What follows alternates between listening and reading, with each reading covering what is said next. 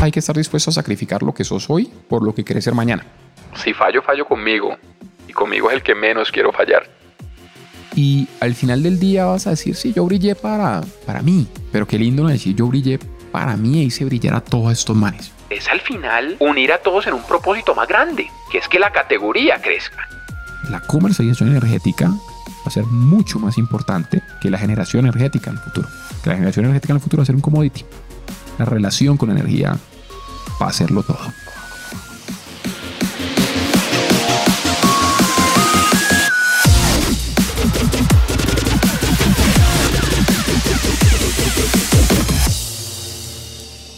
Hola, hola, hola, soy tu host, Robbie J. Fry, y este es otro episodio of The Fry Show. Este podcast es una celebración de personas que no aceptan la vida tal como es. La abrazan, la cambian, la mejoran y dejan su huella en ella. Y la persona a la que estamos celebrando hoy es Sebastián Ruales. Sebastián es CEO y co-founder de VIA.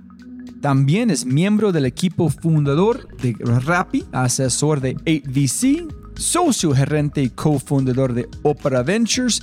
Anteriormente ocupó cargos de marketing y estrategia comercial en la industria de CPG con los grandes como L'Oreal, Koala y Johnson Johnson.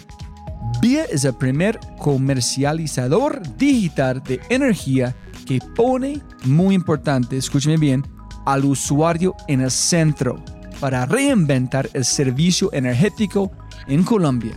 A partir de tecnología, que es muy muy importante, tiene una propuesta de valor espectacular, nunca antes vista, que empodera a los usuarios y además genera un impacto positivo en el medio ambiente. VIA ofrece analítica de consumo en tiempo real recomendaciones y alertas, plataforma de pagos agrupados y automatizados, cashback en cada factura, sí, la primera vez en la historia de energía, certificados de energía renovable y mucho, mucho, mucho más. Descubre cómo ser parte del futuro de la energía en www.via.app. Es B grande y A.app. App. Via app. En esta conversación aprenderás sobre el poder de los multipliers, es un concepto que vale oro, mindsets de Rappi, aspectos clave del mundo de la CPG, lo que se necesita para cerrar un deal de un millón de dólares, una historia increíble, una nueva definición de perfección, wow, wow, wow, wow, el poder de hacer la pregunta que nadie más hace, zombies, sí, zombies, y mucho, mucho más. Entré siendo una persona antes de este podcast y salí siendo otra después, como a veces pasa en este podcast. Yo sé con alta probabilidad que lo mismo te pasará a ti también. Pero antes de empezar... No olvides visitar thefryshow.com para los links al newsletter y más. Y por favor, por favor, por favor, si amas el podcast, comparte el episodio en tus redes sociales, deja una reseña en Spotify o tu player favorito y cuenta al mundo que The Fry Show es número uno. Y si no es así, castígame con tus comentarios para mejorar. Con ese dicho, te presento episodio 217, un caballo de Troya para iluminar el futuro, con el CEO y co-founder de VIA, el energético, brillante e iluminado Sebastián Ruales.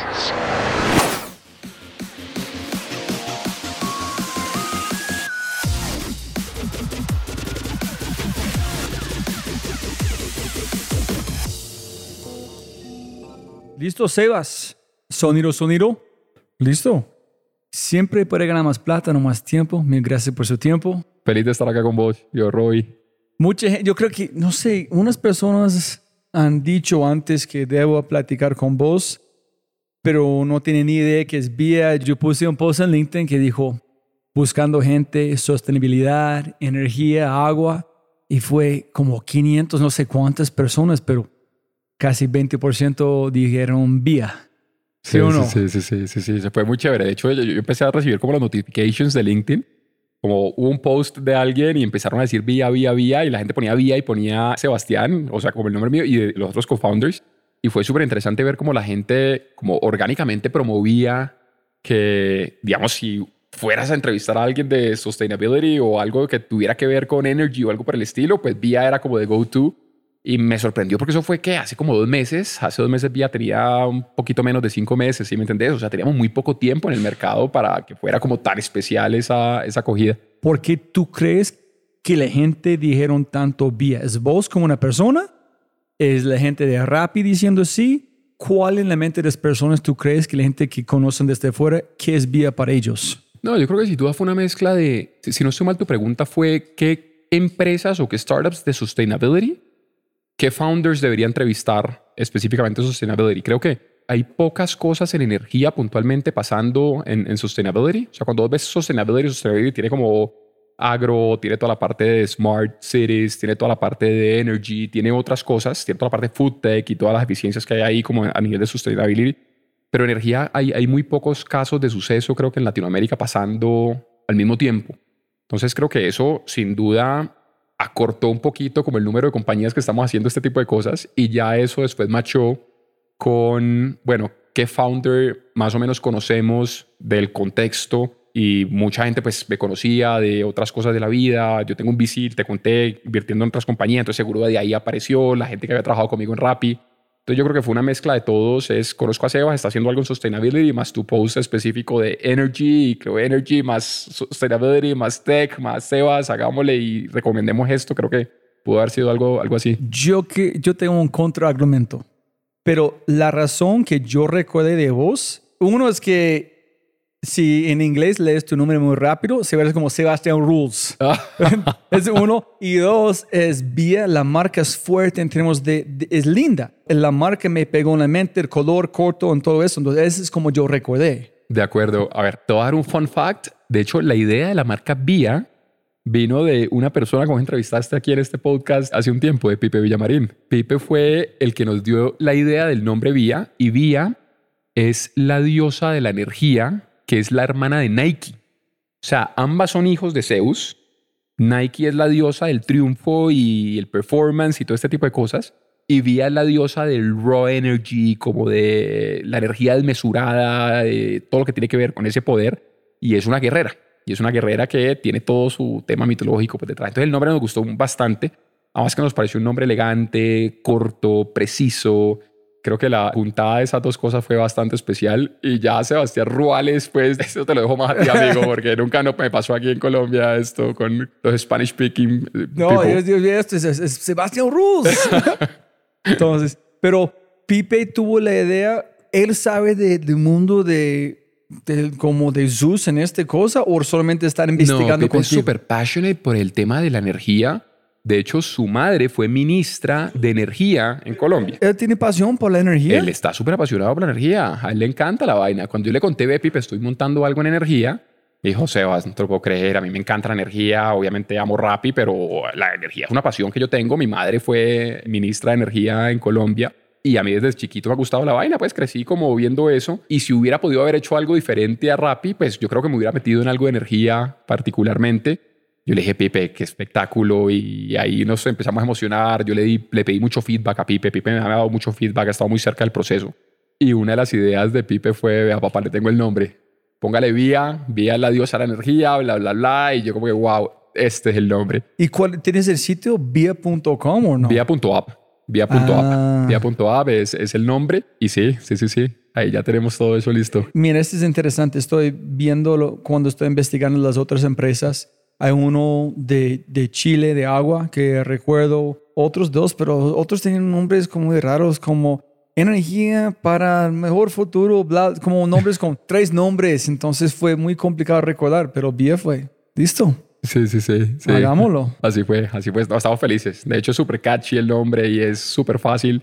Y con los bicis nos ha funcionado bastante bien porque cuando preguntan el nombre es, y contar la historia de la hermana de Nike, que puedes apoderarte de ese espacio, es como, wow, si me entiendes. Y es, y es una buena historia porque casi nadie, yo nunca he escuchado, yo no sé quién es hermana de Nike, entonces ya abre la puerta a una storytelling en cualquier exacto, persona. Exacto, exacto. Siempre, siempre es una historia linda que contar. Y gracias a Rappi ustedes invirtieron plata en como nombre, el logo, el estilo, en todo, o porque como el fuente, todo es muy lindo. ¿Ustedes invirtieron plata sabiendo No. que Rappi fue lindo? ¿Debemos tener algo lindo también? A ver, sí, pero no invertimos plata, o sea, lo, lo hicimos nosotros. Eso fue, de hecho, Guillermo Plaza, que es uno de los co-founders de Vía. Él fue el que se echó al hombro a hacer toda la tipografía, el logo, eh, casi que los colores, y lo sacó muy él, si te soy franco. O sea, él nos mostraba como, como muchas de las ideas que él tenía, habían varias, pero queríamos que fuera un color poquito como shiny, ¿sí me entiendes? Como más vivo, más energético, que fuera no tan pálido, ocre, ese tipo de color. Entonces ya sabíamos que la tipografía iba a ser por esos lados y el color también iba a ser por esos lados. Y luego esperamos 15 días, el logo y el nombre ya estaba definido. El logo es como la tipografía y los colores. Pero luego de 15 días de haberlo hecho, dimos con ese color específico y nos encantó. Y de hecho todos los hoodies y todas las vainas que tenemos son de ese color, pero también todo lo que vamos a hacer ahorita de advertising es, es demasiado impactante. O sea, lo ves que es verde fosforescente, casi que azul agua marina, verdoso, fosforescente, es espectacular. Y cuando ustedes van a salir, gigante vas a salir en las camisetas de fútbol, en ciclistas, en Nairo, con vía, con este man con energía. Ustedes como maratón. Pues, brother, a mí me encantaría. Vamos a ver, obviamente hay que priorizar y el gasto Estoy es el soñando gasto, contigo, estoy soñando. Sí, sí, sí. Bueno, Rappi patrocina o estuvo en un carro la Fórmula 1, ¿no? O sea, why not? Y hay que soñar alto porque si no, pues, ¿qué sentido tiene? ¿Sí me entendés? Pero sin duda. De hecho, fun fact, hace como tres meses yo tenía una negociación. Yo antes con Rappi pues hacía muchas cosas y una de las últimas cosas que hice fue como partnerships a nivel global. Y uno de los partnerships fue sentarme con la gente de la liga, pues, para ver este tipo de cosas que iban a empezar a pasar con la marca Rappi, pues, y a ver dónde podíamos pautar la marca Rappi. Y uno de esos amigos, pues, de, de la liga, el que vende advertising de la liga, me llama, me dice, "Ve, Sebas, supe que lanzaste esta compañía, congratulations, te doy este deal para que pautes en los partidos del clásico Barça contra Atlético de Madrid y yo no sé qué, te vale tanto. Y fue una de esas cosas que yo dije, qué rico, pero, pero no, no, por más. O sea, Sí, peleé conmigo mismo mil veces, pero al final pues, no tiene ningún sentido estar pautando en, una, en un partido de esos, pues hasta alturas del partido, donde todavía no nos conoce mucha gente como marca y menos en un partido de esos, pues total la TAM, cuando solo estoy en Colombia por ahora. Entonces me tocó tragarme las ganas de poder ver el logo ahí en un partido de esos, pero... Está en la lista de sueños. de Hopefully llegaremos ahí, microsueños. sí, sí, sí, sí, sí, sí. Listo, listo. Yo quiero arrancar, hermano, con libros. Normalmente es al final, pero cuéntame tres libros que quieres compartir con nosotros en el uno más impactante, más reciente que has leído. Sí, te voy a contar de pues, tres libros, desde el más viejo que me leí hasta el que me estoy leyendo en este momento. Fue The Hard Things About Hard Things de Ben Horowitz. Creo que te lo han dicho 500 veces sobre, sobre ese libro. Sí, pero estás leyendo otra vez porque con Vía. Ese lo leí antes de lanzar Vía. O sea, cuando estaba con el proceso de fundraising, ahí estaba leyéndome ese libro. Seguramente lo reviso de vez en cuando. ¿Pero leíste antes en Rappi o la Sí, primera no, vez? Lo he fue? leído como dos veces ya. Dos Ok. o tres veces. Y decidiste leerlo otra vez porque ¿dónde estás en este momento? ¿Por qué deci- decidiste leerlo Sí, otra vez? para saber lo que se venía y un poquito tener como varias herramientas para todas las cosas que va a tocar enfrentar vía en este camino, ¿sí me entendés? Entonces fue como un shit shit de prepararme mentalmente para lo que se vería. Eso fue muy bonito. ¿Y tú crees que la, todos hablan de este libro? ¿Tú crees de verdad este libro, por una persona en tu posición, brinda mucho valor? Mira, yo creo que ese libro cuando lo combinas con, con el estoicismo, se te mezcla bastante bien, ¿sabes? Y yo leí bastante de estoicismo. De hecho, Simón me recomendó leer mucho de estoicismo. Yo llamé a Sim, me qué día y le dije, Sim, ¿cómo haces para lidiar con tanta presión y cosas que no salen bien y vainas? Y negro, métete en el estoicismo, léete estos libros.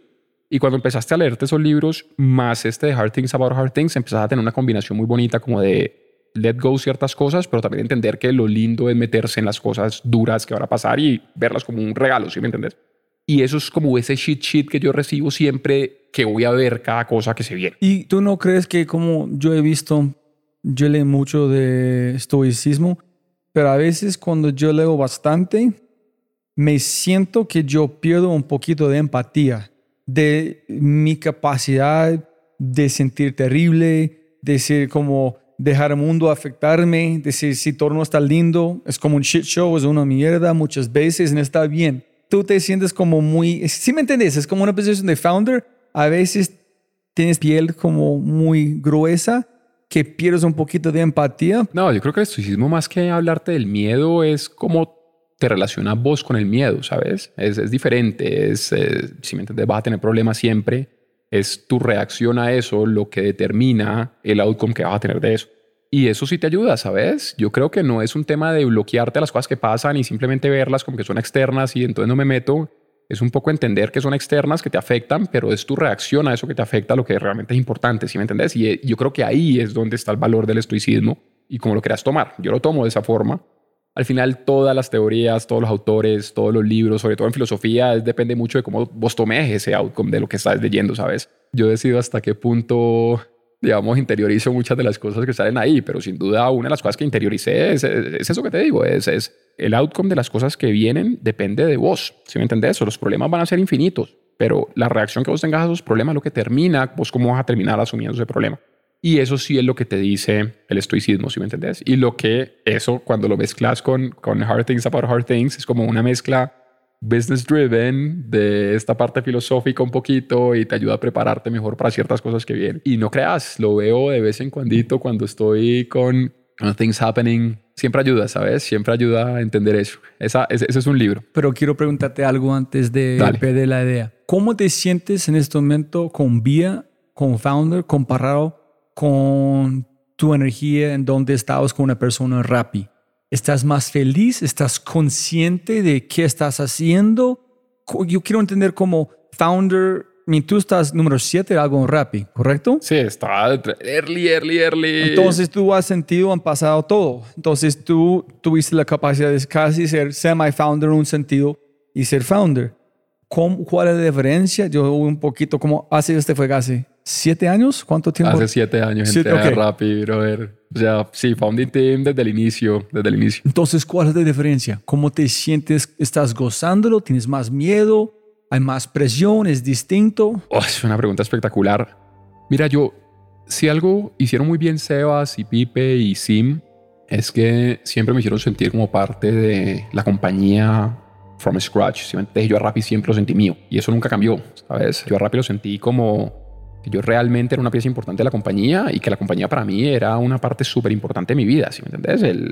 la gran mayoría de mi vida y se lo dedicaba mucho a Rappi al punto de que los logros y los fracasos los sentía propios y, vivía casi que esa misma presión que estoy sintiendo hoy siendo founder de Vía. No sé si la misma presión que sentía Simón y Pipi Sebas siendo founders de, de Rappi, pero la presión que siento yo en Vía, yo la alcancé a vivir en los early days en Rappi. Yo sentía a Rappi como una compañía mía también, como parte de ese equipo que, que arrancó. Ahora, ¿qué cambia en el camino? Que obviamente te das cuenta que ya la compañía evoluciona, que llega a unos puntos diferentes donde ya el valor que agregaba ese small team, que todos hacíamos de todo y todos podíamos contribuir de forma significativa al negocio, pues entre más crecíamos, pues ese aporte significativo de cada uno a una parte 50, 60% del negocio, pues cada vez se volvía un aporte a una menor proporción del negocio, ¿sí me entendés? Lo que vos volvés a tomar, o lo que yo volví a tomar ahorita con Vía, es volver a tener ese ownership del 100% del negocio.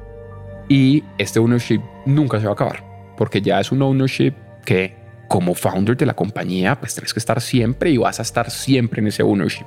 Entonces ya la presión que sentís es una presión de vamos a ver qué tan berraco sos, ¿sí me entendés? Ya sacando esta vaina adelante.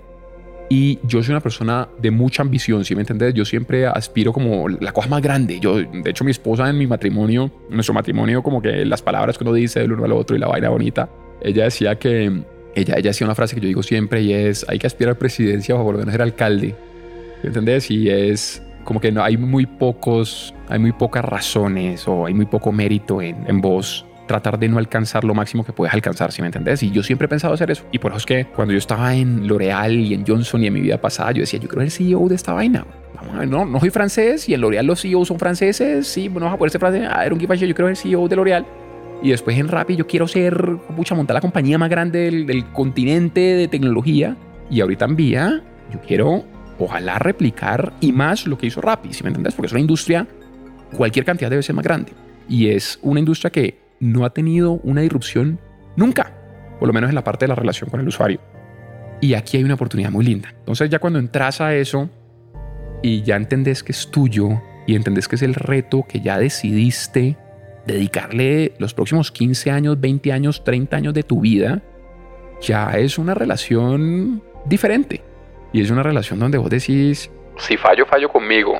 Y conmigo es el que menos quiero fallar. si me entendés, y es mucho más riguroso. Este pasó, Sebas, un momento u otro donde dijiste, hijo y pucha, este es distinto.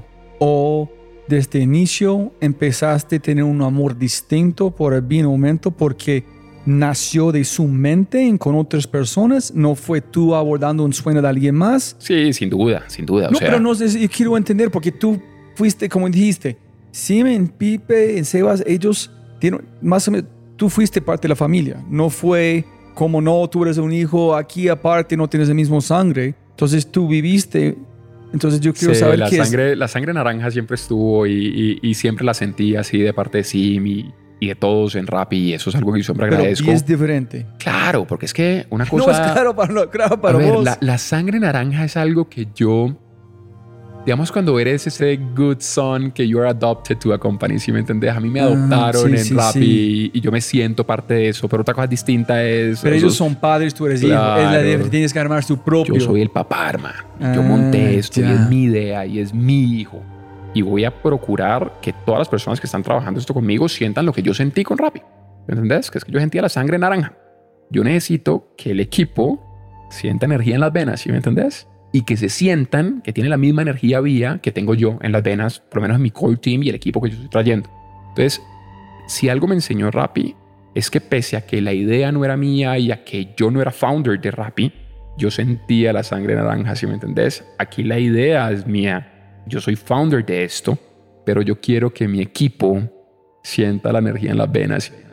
No, tal cual. Es, muy lindo porque yo pasé cinco años en Apple. Entonces me siento que yo soy Apple. Yo soy Apple. No es como algo que yo puedo quitar de quién soy yo. En cuando yo pienso en Rappi, que la gente que esté platicando como vos, todavía tú eres Rappi. En cuando yo pienso en quinto, mis sueños, yo quiero que cualquier persona que es aquí es aquí por años. No, no un poquito de tiempo. En yo quiero cuando ellos se van, se sienten quinto por siempre. Para mí ese es el valor de la cultura. Cuando la cultura convierte en su ADN, es imposible separar una cultura de su ADN de verdad, en es epigenética, eso es cultura. Me pucha, qué rico, qué rico y ojalá, ojalá que lo logremos, amigo. O sea, créeme que, que no es algo que le doy poca importancia. Listo, libro 2. Me pucha, este ritmo, hermano, nos vamos. Mira, el libro 2 es uno que me gusta mucho, que es como de behavioral psychology, que se llama The Paradox of Choice. Psicología de negocios. No, psicología humana, hermano. Este es un libro que se llama La paradoja de la elección, The Paradox of Choice, que es de un señor que se llama Barry Schwartz, que es un psicólogo.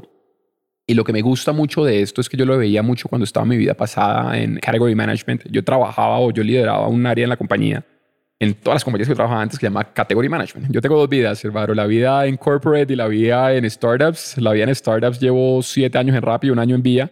La vida en corporate fue por ahí unos seis años más, que fueron dos años, dos años, dos años en Johnson, Koala y L'Oreal. Como mi vida pasada. Ah, ¿cuál es de cómo de Vive 100? Koala Vive 100. Ay, Vive 100. madre. Yo estuve en ese lanzamiento. No, fue es de las épocas más lindas que yo he tenido en la vida, brother. Siempre manejé un área que se llama Category Management en esas compañías. El manejo de categorías.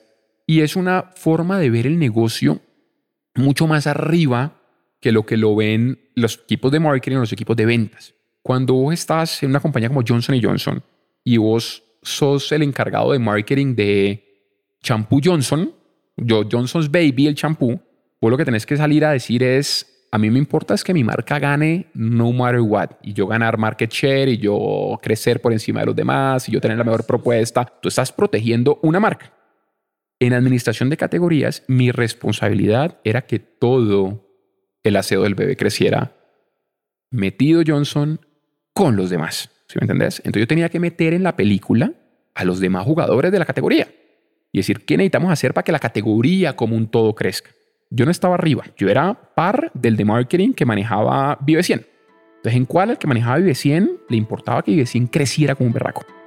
A mí me importara que la categoría como un todo creciera como un berraco. Si la categoría crece y vos creces por encima de la categoría, pues estás logrando el objetivo de la compañía y logrando que la categoría como un todo crezca. Entonces, ¿qué es lo que empieza a competir? Si vos tenés, si vos ves la industria de bebidas energéticas, por ejemplo, la industria de bebidas energéticas era una industria que valía 50 mil millones de pesos en Colombia. Eso es lo que vendía. Antes de Vive 100. Después de Vive 100, la categoría empezó a vender 150 mil millones de pesos. Red Bull y los demás players no perdieron todo el share del mundo, porque Vive 100 se quedó con 100 mil de los 150 mil, pero realmente Red Bull no empezó a decrecer sus ventas. Las ventas de la categoría crecieron y Red Bull crecía. Contra el año pasado crecían. El tema es que Red Bull antes era el 80% del market share de la categoría o menos, o un poquito menos, y pasaron a ser el 33% de la categoría o 30% de la categoría de la noche a la mañana. Pero las ventas crecían. ¿Por qué? Porque la categoría se activó. Ganó nuevos usuarios, ganó más frecuencia de uso, ¿sí me entendés? Ganó más ticket promedio. Entonces empezaron a pasar cosas que eran generales de la categoría que hacían que yo creciera. Entonces mi trabajo era que toda la categoría completa creciera más. Entonces vos que empezás a entender, vos empezás a ver cuatro cosas. Vos ves que la gente que no te estaba comprando te compre ahorita. Eso es incrementar penetración vos empezás a ver que la gente que te compraba solo una vez a la semana cuando rumbeaba, te compre dos o tres veces a la semana. Eso es aumento de frecuencia. Luego empezás a ver que la gente que te usa, que cuando te compraba te compraba 200 mililitros, ahorita cuando te compre te compre 350. Eso es consumo. Y luego empezás a ver qué le puedes sacar adicional a eso. Y ahí ves como attached categories que le puedes meter a la misma categoría. ¿Sí me entiendes? Entonces la categoría que empezó siendo una categoría de 50 mil millones, hoy una categoría de 220 mil, 230 mil millones de pesos en Colombia, que se cuadruplicó en seis años porque hubo un player que tenía incentivos personales de comerse la categoría, pero hubo un área de la compañía que buscaba que la categoría como un todo creciera. Por lo general, los líderes de la categoría son los que tienen este tipo de áreas paralelas que se llaman capitanes de categoría, que son los que velan porque la categoría como un todo crezca. Y esto lo implementó, de hecho, Procter Gamble hace mucho tiempo, fueron como los papás de esta vaina. Y luego Colgate lo implementó, Koala tiene su estructura, L'Oreal, Johnson Johnson, you name it. Entonces, espera. Entonces, tú tienes que que todas las marcas de Koala crecen. Todas. Esa es tu responsabilidad. No, mi responsabilidad era que todas las marcas de las categorías donde estuvieran Koala crecieran, que la categoría completa creciera. Ah, Mi métrica, brother, Ah. era que todo el negocio de las bebidas energizantes del país creciera como un todo.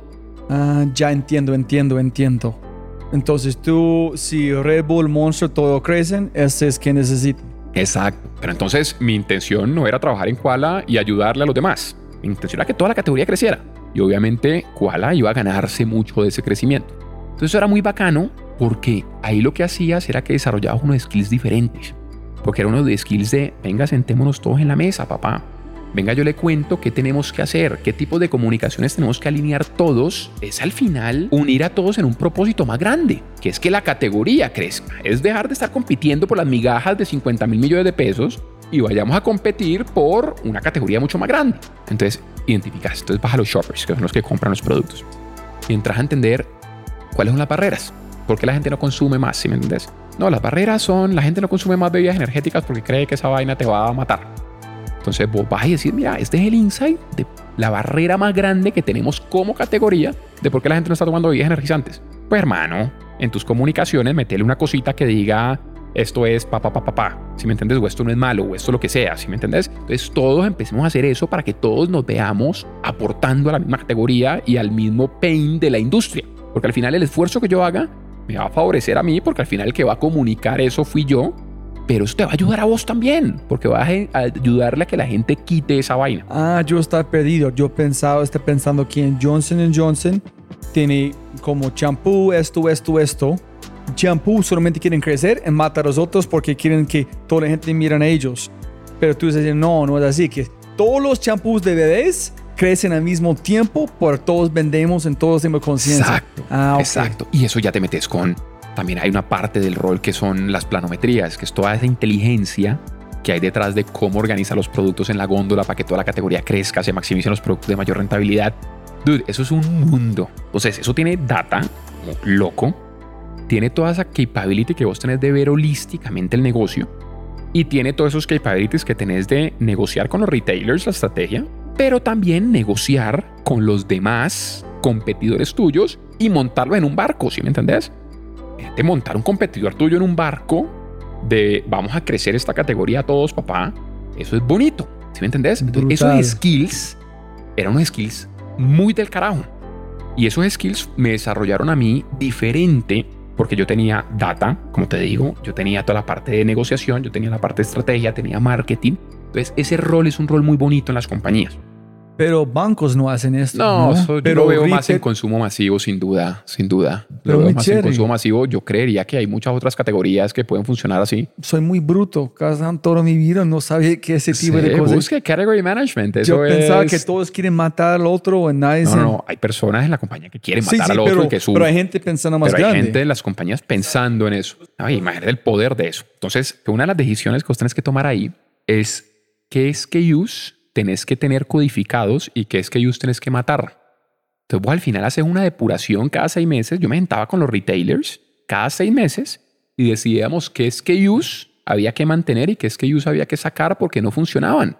La paradoja de la lección te da una lección muy bacana y es el número de opciones que tenés o la felicidad es directamente proporcional al número de opciones que tenés. Al principio, cuando tenés muy pocas opciones, vos empezás a tener más opciones y tu felicidad aumenta. Pero cuando llegas a un punto donde ya hay muchas opciones, tu felicidad no sigue aumentando en paralelo, sino que tu felicidad llega a un pico. Después de cierto número de opciones que vos tenés en la vida, en mercando, en los seguros, en whatever, y esto te funciona para todo, vos ya no empezás a incrementar tu felicidad, sino que por el contrario, empezás a reducir tu felicidad y aumentar tu insatisfacción. ¿Por qué? Porque siempre vas a estar pensando en el costo de oportunidad de la segunda mejor decisión que no tomaste. Eso es FOMO, pero también tiene mucho que ver con esa psicología. Cuando vos tenés pocas opciones es muy fácil darte cuenta que estás tomando una buena decisión. Cuando tenés muchas opciones, siempre hay otra opción para ahí, otra opción por ahí que puede ser buena que no tomaste. Y el ejemplo que da el tipo, el tipo da muchos ejemplos, pero uno de los ejemplos más bacanos es el shopping mall. Entonces vas a un food court y en el food court vos tenés 50 opciones. Entonces vos estás feliz cuando compraste tu hamburguesa, pero después llega el tipo al lado con una pizza y vos decís, ah, pucha, ¿por qué no pedí la pizza? Entre más opciones tengas, tu decisión o tu felicidad no crece en paralelo, sino que llega a un punto donde ya genera insatisfacción. Y esa vaina aplicada al category management, a todo el tema de cuántos SKUs tienes que tener, cuántas opciones le vamos a dar a los usuarios para facilitar su proceso de decisión y que la decisión sea mucho más rápida y llevarlos a que compren el producto más caro, llevarlos a que compren los anexos a ese producto, eso tenía mucho que ver. Y eso lo asociabas con dónde comprabas, qué misiones de compra tenía cada cliente. Eso es una, un cuento espectacular y a mí me encantaba. De hecho, era muy bueno en eso. Entonces, este libro de... eh, Esa es de la- para- la paradoja de la lección. fue solamente entender psicológicamente qué has hecho por mucho tiempo. Yo lo hacía mucho desde la parte de negocio, pero eso me complementó la parte psicológica de la gente. ¿Me entendés? Es como lo que yo hago se complementa con como ese baggage psicológico que tiene la gente que lo lleva a tomar ciertas decisiones. Y es como, pucha, ¿cómo combinas eso con lo que estás haciendo para que la gente tome decisiones en función de que tu categoría crezca? Es una cosa bien interesante y, y yo puedo quedar hablando de esta vaina, hermano, pero... No, no, es es interesante porque estoy, justo estoy pensando mientras tú hablas que es, hay un, me encanta una analogía, no, no, como teoría de estrategia emergente de Alejandro Salazar. Hablan de, tienes que tener, ser diferente, pero brindar valor. Si tú eres diferente, no brindan valor, muy complicados. Y no estoy pensando tal cual en Apple. Tú no puedes comparar, no hay otra opción de celular que es tan elegante en de diseño. Entonces tú no sufres de, ay, alguien tiene este portátil que... No, yo no quiero Huawei, yo quiero Apple. Pero cuando estás muy similar a Jazz, estás poniendo mucho, ay, ese mejor, qué feature no tengo, más gigas, más velocidad. Ese es todo el problema de servicios como los seguros, por ejemplo, o servicios como la telefonía. O sea, Por energía. la energía no tanto, porque la energía no tiene tantas opciones. Los usuarios de la energía piensan que nacieron para ser atendidos por el mismo comercializador de energía que les tocó y que van a morir siendo atendidos por ese mismo y que no tienen opciones y que somos unos zombies, ¿sí me entendés? O sea, pensate vos tu relación con tu energía, los que están escuchando esta vaina. Sí, ¿qué relación que tenés vos con tu proveedor de energía? Te tira una hoja física abajo de la puerta que dice, papá, usted supuestamente consumió estos kilovatios hora. Vos decís, pero ¿cómo carajo si no estuve en mi casa este mes? I don't care. Esto es lo que tenés que pagar. Pague o le corto la energía a papá. Y uno dice, bueno, pues esto es lo que hay, ¿sí me entendés? ¿Qué más puedo hacer? Esa es la relación que tenemos hoy con la Yo energía. nunca he pensado en cambiar proveedor, ni una vez. Somos unos zombies, Rob. Ah, Somos- somos, no ellos, somos nosotros, Ay, los usuarios. Somos unos zombies. Ay, ¿Y en qué situación estamos bien? Pues en la situación en que cuando vos tenés, dime en qué mundo estás vos más feliz de la vida, hermano. Teniendo millones de zombies que vos les decís esto es lo que hay, papá pague porque pues le toca. Y los zombies no se preguntan nada. Si se rayan, se dicen, ah, pucha, me salió muy caro este mes, igual pago. Si me entendés, como está en el mejor escenario posible. Cuando vos estás en ese escenario con tanto zombie, a vos no te interesa despertar a esos zombies. No te interesa decirles que tienen opciones, no te interesa decirles que puede haber algo mejor. Y eso es todo lo que vamos a hacer en Villa, que ahorita te cuento. Listo, saltamos allá un, un poquito. Pero cuéntame de Koala. ¿Tú estabas allá antes de 100 o después? Yo estaba antes, pero me tocó el lanzamiento de Vive 100. Yo no te puedo decir de dónde salió la idea, porque no sé, no estuve en la, en la- en- en digamos, en la creación de la idea. Yo estuve cuando lanzó la marca y yo era el responsable de hacer que esa marca entrara a todos los supermercados del país, tuviera un espacio el berraco y que la categoría, como todo, creciera durante los próximos meses y que Vive 100 se iba a volver la marca número uno de una. O sea, Vive 100 a los dos meses de medición Nielsen de haber salido, ya era la marca líder del país con el 55% del market share del mercado. Pero las ventas fue taxistas en esquinas, en personas en los semáforos, no en mercado, ¿no? No, no, supermercado era nada, hermano, era el 1% de las ventas, era Yo menos. nunca he comprado un Vive 100 antes en un supermercado. Koala a nivel general es una compañía de tienda de barrio. Koala tiene una mentalidad muy bonita y es, yo creo que, y esto es unofficial, pero es, si usted quiere ser pobre, venda a los ricos, hermanos. Si usted quiere ser rico, véndale a, a los pobres. ¿Y cómo entras a vender eso o a crear productos para esa, ese segmento? Es, uno, entender qué es lo que realmente los mueve para comprar un producto específico. Y te doy un ejemplo divino, divino. Koala lanzó un suavizante que llamaba Aromatel, o se llama Aromatel. La marca líder en ese momento era, era Suavitel de Colgate. Y todo el claim de los suavizantes era suavidad. Suavitel, suavidad, los... Eh, si me entiendes, como da- darle suavidad a la ropa. Koala llega y entra, hace 500 mil entrevistas a profundidad, en, eh, mil análisis, mil investigaciones, whatever. Y se da cuenta que la razón por la que la gente compra suavizantes no es para que suavice la ropa, sino para que huela rico. Es todo el claim no es suavitel, sino aromatel, para que tenga buen aroma la ropa. Y toda la comunicación fue para azotar un insight que era la gente compra suavizantes por el olor, no que suavice la ropa. Esa vaina tenían el, el mensaje.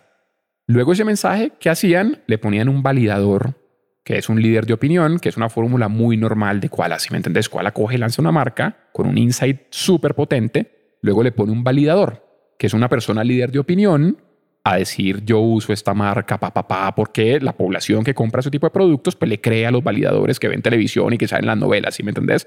En Vive 100 fue Pirri. Pirri era un tipo que en ese momento era la imagen de la aventura y de la energía en Colombia, ¿sí? que tenía un programa súper exitoso y entonces él fue la imagen de Vive 100 y otros artistas, no me acuerdo quién, eh, era la imagen de, de. Y luego, entonces tenés un gran insight. El insight es eso que el usuario realmente está buscando en un producto. Luego tenés el tema de cómo bajas las barreras de entrada a la categoría. De cada 10 personas que usaban un detergente, 10 de uno usaba un suavizante. De cada 100 personas que tomaban café, 5 tomaban bebidas energizantes. Entonces, cuando vos ves ese insight, vos decís, ¿yo cómo puedo cambiar esto para que toda la gente no sean 5 de 100, sino sean 20 de 100? Entonces, ¿cuáles son las barreras? Entonces, ¿contra quién lo pongo a competir? Vive 100, si vos ves, Vive 100 nunca se lanzó compitiéndole a Red Bull. De hecho, yo me acuerdo de un lanzamiento que hubo, era un retailer en particular, y la presentación era, bueno, levanten la mano todos los que han tomado bebidas energéticas. Entonces, habían 20 personas, las 20 levantaron la mano. Levanten la mano todos los que se han tirado en paracaídas. Levantaron la mano dos personas. Levanten la mano todos los que se han tirado en paracaídas desde la punta del Everest tomando una bebida energizante al mismo tiempo. Pues, nadie levantó la mano. la imagen y la comunicación de todas estas marcas le están llegando a un público que cero tiene que ver con el público colombiano, si me entendés. Entonces vamos a ver cómo lanzamos esta marca llegando al público colombiano. Entonces toda la comunicación de Vive si vos te acordás, era contra el taxista, contra el estudiante que no estaba, que estaba cansado. Entonces era reemplace el café, papá. Reemplazar café, reemplazar café, reemplazar café. En Aromatel no fue andate contra Suavitel. Es andate contra que toda la gente que consuma detergentes también consuma suavizante y lo que tienes que hacer para que eso pase es bajar las barreras de entrada. Una de las barreras de entrada es desconocimiento, otra de las barreras de entrada sin duda es precio. Entonces, ¿qué pasa cuando vos tenés una categoría enorme donde vos dominás, pues por ejemplo, el precio que te la gana, ¿sí me entendés? Cuando entra un challenger y baja el precio, pues aumentás la capacidad de personas, la cantidad de personas que pueden comprar tu producto. Entonces, eso hicieron, entonces hacen counts chiquitos con affordability, ¿sí me entendés? Entonces, siempre es mil pesos, mil quinientos pesos, quinientos pesos. Entonces, don Luis, y paga con una monedita, dos por uno, tal, ¿sí me entiendes? Y es, yo ya alcanzo a comprar este tipo de categorías. Entonces, aumenta el número de personas que la van a comprar. Y el tercero, la tercera cosa que tiene Koala que es espectacular, es que fácilmente puede ser una de las compañías benchmark en Latinoamérica en distribución. Koala lanza una marca y esa marca está codificada en el 95% de la ponderada de tiendas de barrio del país en una semana. Es una cosa que compañías que van a poderse dedicar a tratar de hacer eso 10 años y no lo van a lograr. Es muy loco. ¿Y cuál es una empresa colombiana? ¿Cuál es una empresa colombiana? Ah, orgullosamente colombiana, orgullosamente colombiana. No le ponía a cantar un himno allá y yo cantaba ese himno, hermano, como si fuera la última Coca-Cola del desierto, esa vaina. Si la gente puede verme en este momento, tan como conectado a conversaciones, te ay, güey, puta. Ese es porque si no, dijo, huevón, tengo que encontrar a este man. Robbie, fue la mejor época de mi vida, de mi primera vida. De hecho, por eso me contratan en Rappi, yo creo. Yo entro a hacer eso en L'Oreal y el presidente de L'Oreal en ese momento no podía participar de un foro, whatever, porque no podía, por algo se le presentó. Me dijo, andate vos, por favor, anda vos y presenta a vaina. Y era un evento, y en ese evento tuve la inmensa fortuna de encontrarme a Sim como co-speaker del evento. O sea, Sim iba a contar que era Rappi en ese momento. Pero, espera, espera. Estás trabajando en L'Oreal. En el L'Oreal, ¿quién tuvo la responsabilidad de dar una charla? Habían invitado, era un evento. En el evento había varios speakers. Uno de los speakers era el CEO de L'Oreal para Colombia. Ah, pero él no pudo. Eh, él no pudo. Y el otro speaker era Simón y había otros speakers, pues. Entonces, Alejo, que era el presidente de L'Oreal de Colombia, me dijo, se anda. Yo fui y ahí presenté esto que te acabo de contar. Cómo crecen las categorías, cuál es la ah, psicología que hay detrás. Pero tú viste un pitch, una presentación que has hecho muchas veces, tú fuiste la infinitas veces he hecho esa vaina, se lo he presentado a todos los retailers de Latinoamérica, o sea, cómo crece la categoría, la belleza. Entonces estamos hablando de L'Oreal porque L'Oreal es belleza, entonces cómo crece la belleza, si me entendés, y toda la parte de qué estrategia estamos haciendo para incrementar la penetración, todo lo que te estaba contando ahorita. Y Simón estaba ahí viendo el pitch mío y Pipe también. Y creo que algo hice bien en ese pitch, hermano, porque lo primero que pasó fue que ese mismo día por la noche Pipe me escribió al LinkedIn, oiga, Vales, queremos entrevistarlo porque hay una vaina que está chévere para que ustedes hagan Rappi. Y ahí nació ese Inception de meterme en Rappi, ahí empecé el proceso y muy rápido decidí entrar. Otra pregunta un poquito existencial. ¿Tú crees en suerte, en fe, en ese tipo de cosas? Dios, etcétera, porque pensando vos con tu vida, presidente no pueden ir en allá en la tarima enfrente de Simón en Pipe. Es como, es un poquito una locura. Si me entendés, en allá vía, si no están allá, tú eres presidente de una empresa de, de retail. Pues, pues ese era mi camino inicial. Ese era mi camino inicial. Era. Sí, pues cuando ya entré a Rappi, ya mi camino fue, vamos a montar lo mío.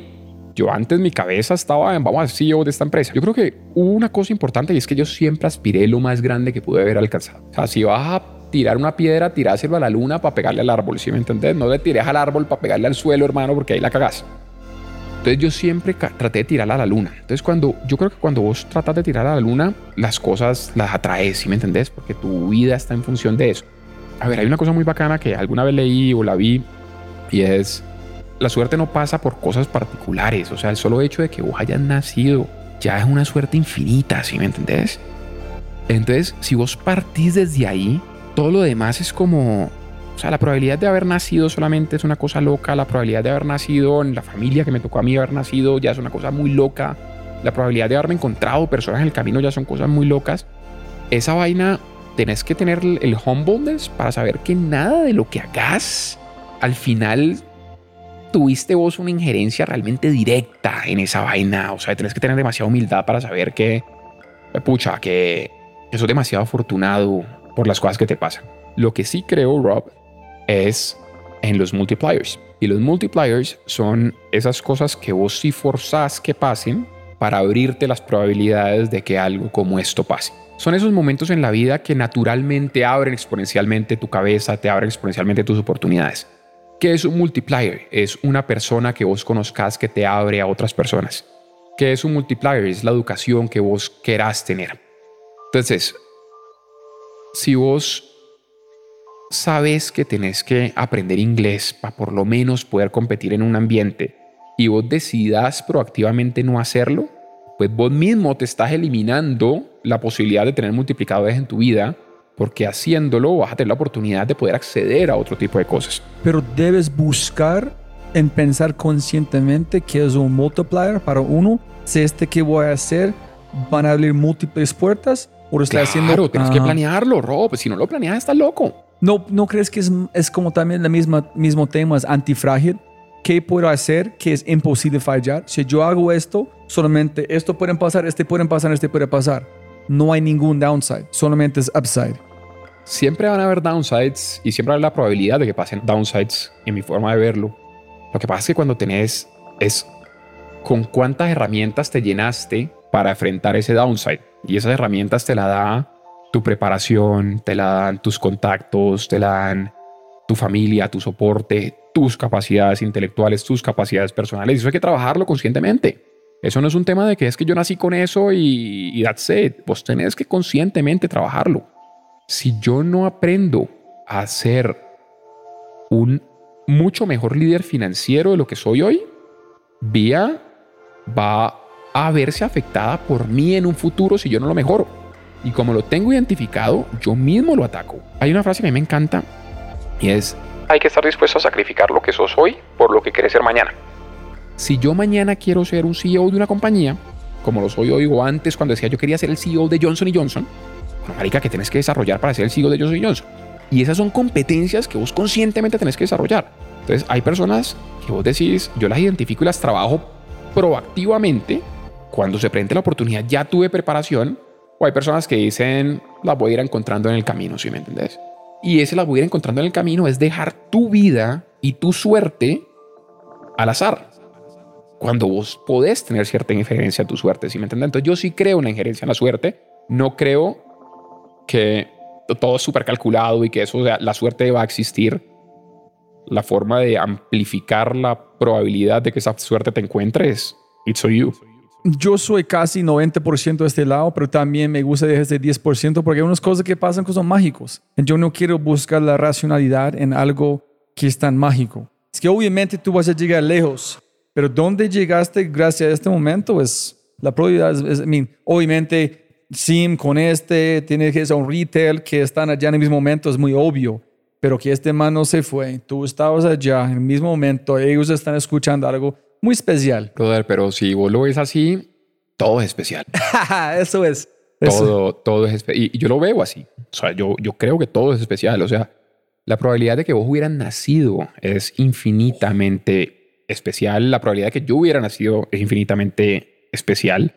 La probabilidad de que los dos nos hubiéramos juntado por situaciones de la vida en este instante para estar hablando aquí esta charla, muy cool by the way, estoy súper entretenido. Marica, es putamente improbable. Sea, ¿cuáles son las probabilidades de que eso pase? Es, es cercano a infinito. Entonces, cuando vos entendés que todo lo que haces es cercano a infinito, pues vos siempre estás agradecido. Y yo soy muy agradecido por eso. Entonces, todas las cosas que ya pasan ya dentro de eso, que ya aumentan esa probabilidad, pues al final es, pues pasaste de 0.00000000 a 0.000 un poquito menos, ¿sí me entendés? Allá es la magia. Exacto. pero al final es, es especial. Muy importante de reforzar. Es un quote que escuché igual. Es complicado vivir, pero lindo entender que es el problema, no voy a matarlo, pero más o menos dicen que el problema que tenemos estamos construyendo o tomando acciones para la vida que tenemos hoy en la persona que somos hoy, no por la persona que queremos ser. Pero estoy alineado con eso, Doc. Lo que yo le agrego a eso, que fue lo que te dije ahorita, es no es solo lo que estás construyendo, es lo que estás sacrificando. Ah, ah sí. Es que vos tenés que estar dispuesto a sacrificar lo que sos hoy por lo que querés ser mañana. Es que el sacrificio es lo que muchas personas no entienden, que es una parte fundamental de aumentar esos multipliers en tu vida. Es, vos tenés que estar dispuesto a tomar decisiones que van a ir en contra de lo que te gusta en ese momento, pero que estás construyendo lo grande.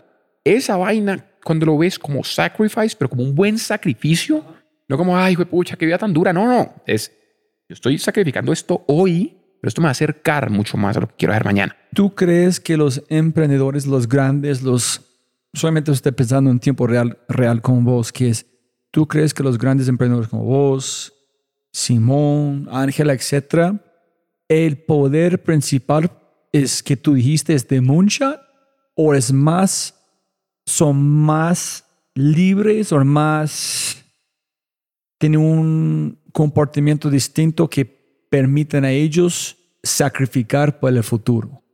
Que yo nunca he pensado que posiblemente hay muchos emprendedores posibles pensando en gigante, pero no están listos de sacrificar aumento hoy por algo de futuro. Que tienen la mindset, tienen la capacidad, pero nunca he pensado que este nivel de estoy listo a sacrificar tres años de mi vida para algo más allá.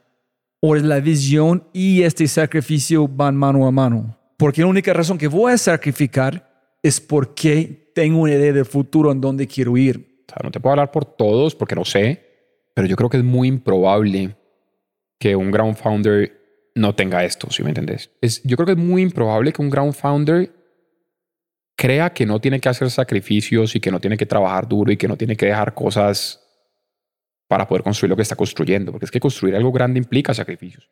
Vos sacar algo que vos por lo menos en tu cabeza crees que va a ser enorme y vos conscientemente decir, lo voy a ir haciendo en el side mientras no sacrifico las cosas cool que puedo hacer ahorita, yo creo que es como bullshitting yourself, si me entendés? Como que no, es, es, es como medio mentiroso, ¿sabes? Entonces no creo que, creo que es muy poco probable que, eso pase. Hay una diferencia fundamental y es, y, es eso, o sea, es como, como la forma como te enfrentas a problemas o como ves los problemas. Vos decides ver los problemas como algo difícil y duro o decides ver los problemas como oportunidades que están untapped, ¿sí me entendés? Que están ahí, que vos los resolves, es resolviendo ese problema. Entonces vos decides ver un problema es como en dos vías. Vos decides ver un problema en cómo aplazo ese problema, porque qué jartera, no quiero enfrentarlo, o decides ver un problema como qué rico, vamos a entrarle a esa vaina, porque es lo que va a habilitarme otras cosas. Y uno al final se para todos los días a resolver problemas. Es, es lo que vos haces, ¿sí me entendés? ¿Qué, es que, ¿Qué más haces? ¿Vas a ir a, a cantar cumbaya a tu oficina? Eso es mentira. ¿O vas a enfrentar problemas? Yo quiero saber por qué fuiste, por qué diste sí a Simón en Felipe y no dice, no, ¿por qué voy a montar este? Yo quiero ser presidente de, de L'Oreal. Yo había escuchado el pitch de Simón y Rappi llevaba, creo que era un napkin idea, así me entendía como lo, lo, que, lo que va a empezar a pasar de Rappi, o sea, era muy, muy poquito. Eso fue hace más de siete años, o sea, más de ese tiempo. Y vos escuchás ese pitch de Simón de cómo íbamos a acercar a las personas con las marcas, de verdad, drive through convenience y convenience era el next milestone que teníamos que arribar y que eso iba a lo que acercar comunidades y que básicamente la tecnología iba a hacer que todas estas personas que tenían tiempo, todo menos todo menos tiempo, estas personas que tenían todo menos dinero, los podíamos unir por puentes que conectaban estas comunidades. Y ese cuento me pareció hermoso. Además que en ese momento Rappi tenía un logo, un eslogan que llama Corremos por ti. Y Simón me acuerdo que decía, que la idea inicial no era conectar retailers grandes, era conectar la tienda de barrio casi que ahí cerca con el usuario, cerquitica como microbarrios, y que vos casi que vieras asomado por la ventana a un delivery guy de Rappi corriendo por vos desde la tienda de barrio hasta tu casa, como Ah. reemplazar. Ya me parecía increíble. Yo empecé a escuchar el cuento. Yo pensaba, yo decía, Pero "Mi- conectaste como que has vivido con Koala, con este mismo Claro, Ah, Ok, ok, ok. claro, porque es que hablabas de retail, hablabas de convenience, hablabas de todo lo que no está bien en el retailing, hablabas de Colombia, hablabas de tecnología, desarrollar tecnología acá, y yo empecé a atar como cositas que me gustaban y mi racional fue, esto me la van a romper. ¿En ¿Ves? serio? Sí, sí, sí. Y de hecho hay, hay una persona que trabajaba en Vía en ese momento, se llama Cristóbal Caicedo, Cristo, que es, es primo de Sim. Y cuando entré a, a Rappi, Cristo me decía, "Ay, ¿y vos, vos qué pensás de Rappi? Yo negro, esta es la compañía más grande de la región, punto. ¿Sí me entendés? Porque es que esto lo necesita la gente. Yo estaba convencido de que esto iba a ser enorme. ¿Sí me entendés? Entonces yo vi un poquito el futuro de Rappi muy early. Además que yo decía, mira, worst case scenario, Rappi no funciona y me contratan las otras 59 mil compañías de consumo masivo que hay en el mercado, ¿sí me entendés? Y entro a entrar a cualquiera de ellas y that's it, ¿sí me entendés? Pero necesitaba entender qué era eso de montar una empresa, qué era esa fuerza. Yo tenía 25 años en ese momento, ¿sí me entendés? Yo tampoco tenía mucho que perder. Pero más allá de tener mucho o poco que perder es la visión del negocio era espectacular. Lo que yo podía aportar en ese momento cuando me dijeron, mira, es que vos vas a venir a aplicar lo que sabes para monetizar Rappi, para traerle nuevas fuentes de revenue a esta compañía, vos aplicando todo eso que sabes a la tecnología, a la data, a las cosas que nosotros estamos haciendo. Para mí dijo, bueno, vamos a ver, game on. Y me subí de una. ¿Qué dijiste a tu esposa? cuando ella- No, yo mi esposa, ¿Cómo se llaman para dar un- una... mi esposa se llama Lina, Lina Millán. Lina, ok. Mi esposa ¿Qué es dijo lo Lina? más hermoso que yo tengo. Mira, es Tú dijiste, mira amor, voy Es- a salir de este Yo siete dije- años sí, de sí, ser sí. CEO presidente para trabajar en un startup Mira, de yo en, un- domicilios. yo estaba en un fast track en, en, en, en L'Oreal para seguir Oh, creciendo. Dios, está dando esta presentación exacto, para presidente, y hermano. sí, irme a, a otros países y había como un plan para ir a México, después otro mercado, después París y la mierda. Fast track, baby. Sí, era, era un fast trackcito. First class, todos lados. No, pues más que eso, eso vale, huevo. Era, era como, de verdad, como desarrollarme rápido y eso era lo que me gustaba. O sea, mira, hubo una parte importante en mi vida que fue como un gran milestone. En la primera compañía que estuve, yo quería ascender muy rápido, quería moverme rápido y quería demostrar que tenía las competencias para ese rol y moverme rápido al otro. Y yo le dije a la que era mi jefa en ese momento, ve que me quiero mover. Y me dijo algo que nunca me olvidaré en la vida y es, mira, aquí tenés que comerte las galletas. Esa fue la frase, comerte las galletas. Y comerte las galletas significaba que vos tenías que estar dos años en el mismo puesto y luego te movían horizontalmente a otro puesto y luego horizontalmente a otro puesto y luego por allá a los seis años te ascendían y después otra vez horizontal. O sea, dude, ¿cuándo llegarás a ser presidente en esta compañía? Jamás en la vida, ¿sí me entendés? O sea, que esta locura. Después pasas a Kuala y Kuala es candela, brother. Kuala es yo te tiro al agua. Si vos te ahogás, pues todo bien, hermano. Si vos te desarrollás, te vas a desarrollar más rápido que cualquiera. Y yo en Kuala ascendía negro cada seis meses, güey. Kuala, Pa, pa, pa, pa, pa, pa, súper bacán. Ahí aparece L'Oreal y L'Oreal otra vez me pinta la visión global, internacional de una gran multinacional, porque Kuala es una compañía más regional. Entonces ahí eso fue lo que me vuelve a enganchar, a decir, listo, con este ritmo que llevo, vamos a volvérselo a aplicar una compañía ya global y terminemos en otro país del mundo, hermano. Yo siempre quise moverme, hacer otras cosas, pero cuando Simón aparece en ese cuento, cuenta toda la parte de Rappi, después hablando con Pipe, Pipe me decía, pero es que tus habilidades combinadas con lo que estamos buscando puede ser un, un match muy bonito. Y estás dentro del early team, si me entendés, tenés estos stock options, esto puede ser game changer para adelante en tu vida, whatever. Yo le decía, ¿qué carajos tengo que pensar? Si me entendés? Again, tenía 25 años en ese momento. Entonces yo hablo con Lina. Digo, en ese momento éramos novios, yo estoy casado hace tres años. Y mi amor, voy a tomar esta decisión. Esto van a ser los años más duros de mi vida. Pero ¿cómo años sabía? donde más fuerza... No, porque... Pero tú nunca has trabajado en un no, startup. nunca había pero- trabajado en una startup, pero pues...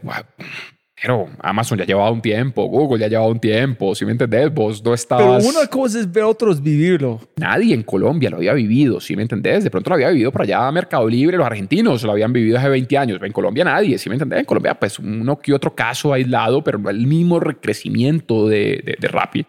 Obviamente decirte que haberlo vivido, pues muy poca gente lo había vivido, pero sí tener la noción de que iba a ser difícil, ¿sí me entendés? Además que Simón tiene su habilidad para poderte meter cierta presión, ¿sí me entendés? Entonces yo decía, es gonna be tough. Esto es gonna be tough. Con el modelo de negocio, Linis también viene de consumo masivo. Ah, ok. Entonces ella so- entendía ah, ok, ok, como ok. el potencial. O sea, no, no, no fue como, como chino avanzado para ella. o sea, fue una vaina de verdad que, que ella decía, sí, sí, negro, entiendo el potencial de lo que puede ser esto. Y yo le dije, mi amor, van a ser seis años muy duros, siete años, el tiempo que sea. Inicialmente le dije cuatro porque era el vesting period, que eran los cuatro años. Van a ser cuatro años muy duros. Esos cuatro años volvieron casi siete, volvieron seis largos. Pero tú estás listo para cuatro. No está pensando dos en sí, otro startup dicen sí, tú vas a ir a otro lugar para mover más rápido. Yo nunca pensé en moverme de startups. Es diferente porque el upside que te da un startup cuando estás en early stage no te lo da nadie, ¿sí me entendés? O sea, vos, te, vos estás en Rappi en early stage como estuve yo. El upside para mí es mucho más grande que si me hubiera llamado cualquier otra persona a decirme, vení, te doy los stock options de mi compañía que van a crecer sin máximo 20% en los próximos dos años, ¿sí me entendés? El stock de Rappi iba a crecer radicalmente y podía ser game changer para mi vida. Obviamente había una decisión financiera detrás, pero había una decisión de vamos a ver cuál es la mística de esta vaina, ¿sí me entendés? Vamos a ver qué es esa vaina de tecnología, vamos a, a aprender a hablarle a la gente de producto, vamos a, a ver cómo es esta vaina levantar capital. ¿sí? Me, me parecía súper interesante. Y mi esposa me dijo, dale. Luego ya cuando ya tomo la decisión de ir a vía, fue muy chistoso porque mi esposa me dice como, ¿cómo así again? o sea, otros, otros años difíciles. Y yo, mi amor, ya soy un animal muy diferente al que era antes, si me entendés? Ya, yo ya no puedo volver a la tranquilidad y mucho menos puedo quedarme sentado, esperar que Rappi salga un IPO y estar tranquilo. No, porque no soy así, si me entendés? Yo soy de las personas que en un avión se desespera, si me entendés? Yo me empiezo a hacer cositas y entonces ya con esto, pues decidimos meternos a esto mucho más fuerte. Entonces, para la pregunta, ¿cómo fue la diferencia de dónde está trabajando? ¿Tú entendiste, güey, puchas, es nada como estaba imaginando? Fue, ok, lindo, yo estoy a esta velocidad, sin embargo, si fue entre lo real o aquí es igual, solamente es un otro negocio. Fue una transición muy radical para vos mentalmente y tú crees que alguien como vos puede existir en una empresa grande. Hay una forma de nutrir gente como vos, donde no salen un startup porque están, se sienten su potencial, los retos son constantes y no vamos a perder un Sebastián, un startup, y podemos nutrir una empresa grande o es imposible. Mira, lo que pasa es que una persona que quiera duplicar, triplicar, cuadruplicar negocios, sabe que no lo va a hacer en una compañía establecida. Entonces, ese tipo de personas que su driver es explosión, va a tener que pensar internamente que su explosión es navegar internamente la compañía hasta subir y es una explosión personal. Yo creo que el talento es el mismo, pero el driver puede ser diferente. Si tu driver es de explosión personal, vos puedes ser una persona súper talentosa que pudiera brillar en startups o brillar en una corporación, pero tu enfoque de esa energía va a ser hacia desarrollarte a vos como persona para crecer lo más rápido posible. Vos sos el producto, vos te explosionás vos mismo, vos querés llegar a ser CEO lo más rápido del mundo. Cuando estás en un startup, esa misma energía se la aplicas a esa no vos crecer, sino que tu negocio y tú lo que estás haciendo tenga un impacto gigante y que crezca. En una compañía como cuál así, en una compañía como otras que tienen 100 años en el mercado, there's no way.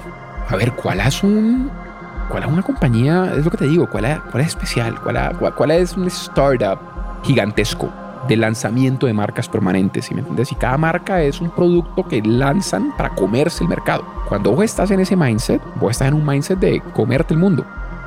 Yo vengo de Kuala. Mi Chief Growth Officer viene de Kuala. Mi esposa la conocí en Kuala, ¿sí me entendés? Es un grupito de personas que estamos como medio locas. Y estas personas funcionan en ese ambiente. A esa persona, incluso estando en Kuala, la pones en una compañía madura. A administrar una marca, a crecer 3% año contra año, hermanos, se te enloquecen. Entonces es el impacto de lo que quieres lograr. Ahora, hay personas muy talentosas que lo que hacen es aplicar ese talento a sí mismo para crecer rápidamente en una organización. Lo que pasa es que cuando vos estás en una compañía tradicional, vos apelás a unos valores diferentes en las personas y a una capacidad o a una aversión al riesgo diferente a las personas. Hay personas que su vida quiere ser más tranquila y yo estoy tranquilo estando en unas posiciones, creciendo, yo soy bueno en mi rol. Esas personas les decís, matate y vas a poder ser mil veces más grande, te van a decir, no ofrezco todo bien. Yo estoy tranquilo yéndome a las cuatro y media al gimnasio. Está bien, no tiene nada de malo. Estas personas en este ambiente funcionan. Las personas que son super achievers, lo que hacen es que crecen más rápido. Pa, pa, pa, y se mueven rápido, se matan más y se mueven rápido. Pero saben que el impacto que están haciendo es un impacto más personal que el impacto realmente de lo que el negocio está haciendo, de que la vida que estás cambiando. Ahora, lo que pasa es que en estos tiempos ya es incluso diferente a como era antes. Antes los que estábamos saltando a Rappi éramos las personas que veíamos a Rappi diferente y que teníamos una versión al riesgo diferente. Hoy salta la Rappi es muy sencillo. Hágale la risa. O el que entra a Rappi, pues es muy distinto. Hay excepciones, obviamente. Pero es muy distinto una persona diciéndole, venite para Rappi a trabajar en el área de monetización de Rappi hoy. Hoy, siete años después, Rappi siendo Rappi, o venite hace siete años, a ver quién te hubiera dicho sí o no. De hecho, hay muchos casos de personas que hoy están en Rappi que entraron a los cuatro años y Simón les dijo, negro, venite a Rappi hace cuatro años y hoy tendrían 100 veces más stock options. ¿Sí me entendés? Y, su vida hubiera cambiado para tener una versión al riesgo diferente. Y decidieron entrar ahorita.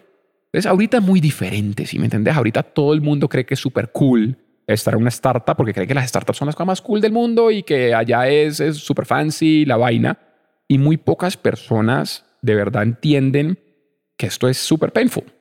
Entonces, cuando vos estás en ese ambiente y vos sos el man que era el gerente de marketing de esta compañía y tenés 26 años y te dicen la startup A de 800 que hay y están tus amigos de la universidad y tus amigos del colegio, te decís, ah, qué cool esta vaina, vamos a hacerlo, si me entiendes, no estoy dejando nada detrás. Antes era más difícil. Vos sabés que ver el contexto, Rob. El contexto es los que saltaron, que es lo mismo en cualquier curva de adopción de cualquier vaina. Los early adopters son los que empiezan a pensar diferente. Ya cuando la curva está más avanzada, cualquiera salta. Hoy, saltar de startup a compañía de consumo masivo, compañía tradicional y viceversa, it's, it's every day, happens every day. Mira a ver, la pregunta es cuántas de esas personas que están saltando de compañías grandes a startups lo hubiesen hecho hace 10 años en este país.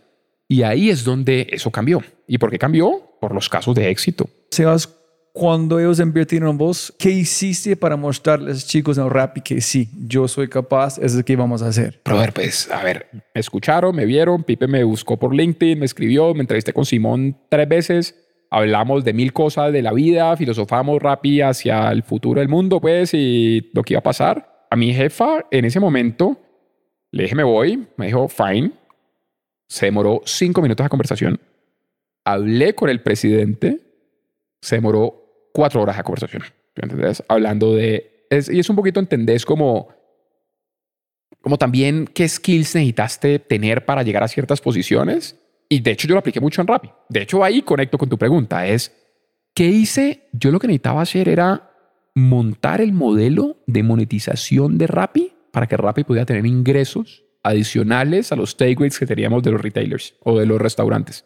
Rappi qué hacía? Rappi le dice el restaurante A, subite, hamburguesería A, la hamburguesería se sube, la hamburguesería pone sus precios, ta, ta, ta, se vende por Rappi, el usuario paga la hamburguesa que vale 20 mil pesos, lo mismo que le hubiera costado al usuario haber ido al restaurante, ¿me entendés? Digamos, ahí no hay un overcharge del precio, es el mismo precio, y luego Rappi lo que va es al restaurante, le dice, yo te cobro esta comisión por la hamburguesa que acabas de vender por medio de mi plataforma. Eso era el main source of revenue de Rappi. Y tú dijiste, chicos, hay otra forma. Hay otra forma. Y hay otra forma es cómo entendemos toda la información que tenemos, todos los usuarios que tenemos y monetizamos eso en función de advertising o en función de data, en función de insights para las compañías de consumo masivo que están dispuestos a pagar good money para tener sus marcas expuestas en la plataforma. ¿En qué hiciste? Ahí, pues lo primero fue montar el producto. ¿Sí me entendés? Es, bueno, ¿qué vamos a ofrecer? Entonces ahí empezamos a ver, listo. yo me acuerdo que en esa época era, fue mucho el símil de lo que existía en los supermercados, volverlo digital. Entonces, ¿qué existía en los supermercados? No, existía la punta de góndola. Entonces, ¿qué es la punta de góndola? El brand room. Entonces, había un brand room en Rappi que era casi que un brand un brandeado de tu marca donde estaban solo tus productos en esa categoría. Pensando muy de, pensando como el presidente de un retailer incluso y de una marca de consumo masivo es, ¿qué espacios le hago a la gente para monetizar? Porque los retailers ganan plata monetizando esto también, ¿no? Los retailers físicos, el éxito, Sencosud, te cobran la posición. Si vos querés estar en... Hay un caso famosísimo que es Budweiser, las cervezas Budweiser puestas al lado de los pañales. Entonces, todos los papás solteros o los papás hombres que están comprando pañales para sus hijos ven Budweiser y se la meten de una. Eso es un gran ejemplo de cross en diferentes industrias, ¿sí me entiendes? Y ahí hay miles de esos casos, condones con licores, por ejemplo, pasa infinitas veces. Entonces, nos inventamos esta también. Entonces, ¿cuál es el cross que podemos hacer en Rappi? Entonces, pongamos que marcas complementarias puedan estar en categorías que no necesariamente son las que ellos deberían estar. Entonces, todas esas piecitas y espacios adicionales, pongamos el banner arriba, pongamos, hagamos sampling. El sampling fue una idea que tuve, tuve yo no, el sampling, el sampleo. El sampleo era que vos en cada orden pudieras entregar una muestra, un muestreo de un producto. Eso salió de una reunión con Coca-Cola. Coca-Cola, estábamos reunidos, papá, para ese momento y ve, Sebas, ¿qué pasa si quiero lanzar esta nueva marca? Metete una botellita chiquita en, en todos los envíos que hagas. Yo dije, ve, esto como que puede funcionar. Y ahí instauramos el sampleo y hoy las marcas que quieren hacer eso pagan por cada impacto. Ponen el producto y pagan por el impacto. Entonces, creamos una serie de productos como que podíamos monetizar, ¿sí me entendés? Entonces había ocho opciones posibles para que vos monetizaras y pagaras para que tu marca tuviera mejor visibilidad, todas estas cosas. Y en ese camino construís el producto, pues tenía que existir donde mostrarlo.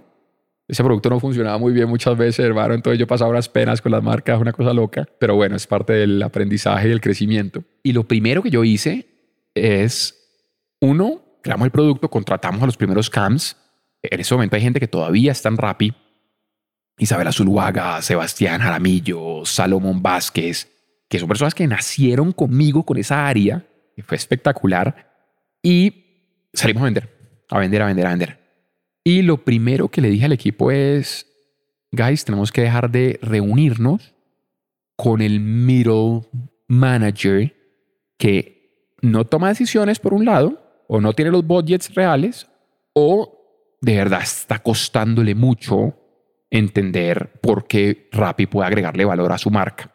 Y un poquito ese insight salió de lo que había venido de mi salida de L'Oreal. Cuando le dije a mi jefa directa, esto es para donde me voy, ella, ella como que, pues, cool. Pero el presidente, que era Alejo, lo vio perfecto. Dijo, Nero, la van a romper. Yo dije, esta gente entiende. Ah, Claro, esta gente entiende. Le dije al equipo, guys, vamos arriba lo más que podamos, sobre todo empezando ya hoy todo el mundo de nuevo sabe Rappi, entonces todo, ya las marcas tienen budgets solamente para Rappi, ¿sí me entendés? Que desde el principio del año ya dicen, este es el budget que yo le saco a Rappi durante todo este año y lo vamos a hacer así, así, lo preplanean en los planning cycles de, imagínate en ese momento yo meterme a sacarle a usar un budget de una marca que ya tenían súper presupuestado para hacer 500 cosas, donde Rappi, que es esa vaina de Rappi, tienen 5.000 órdenes al mes, o sea, ¿qué estás haciendo? que o sea, ¿cuántas de esas 5 mil son desodorantes? No, 100. Voy a pagar tanta plata para que salgan 100 personas. Mi, es mi mercado potencial en Rappi.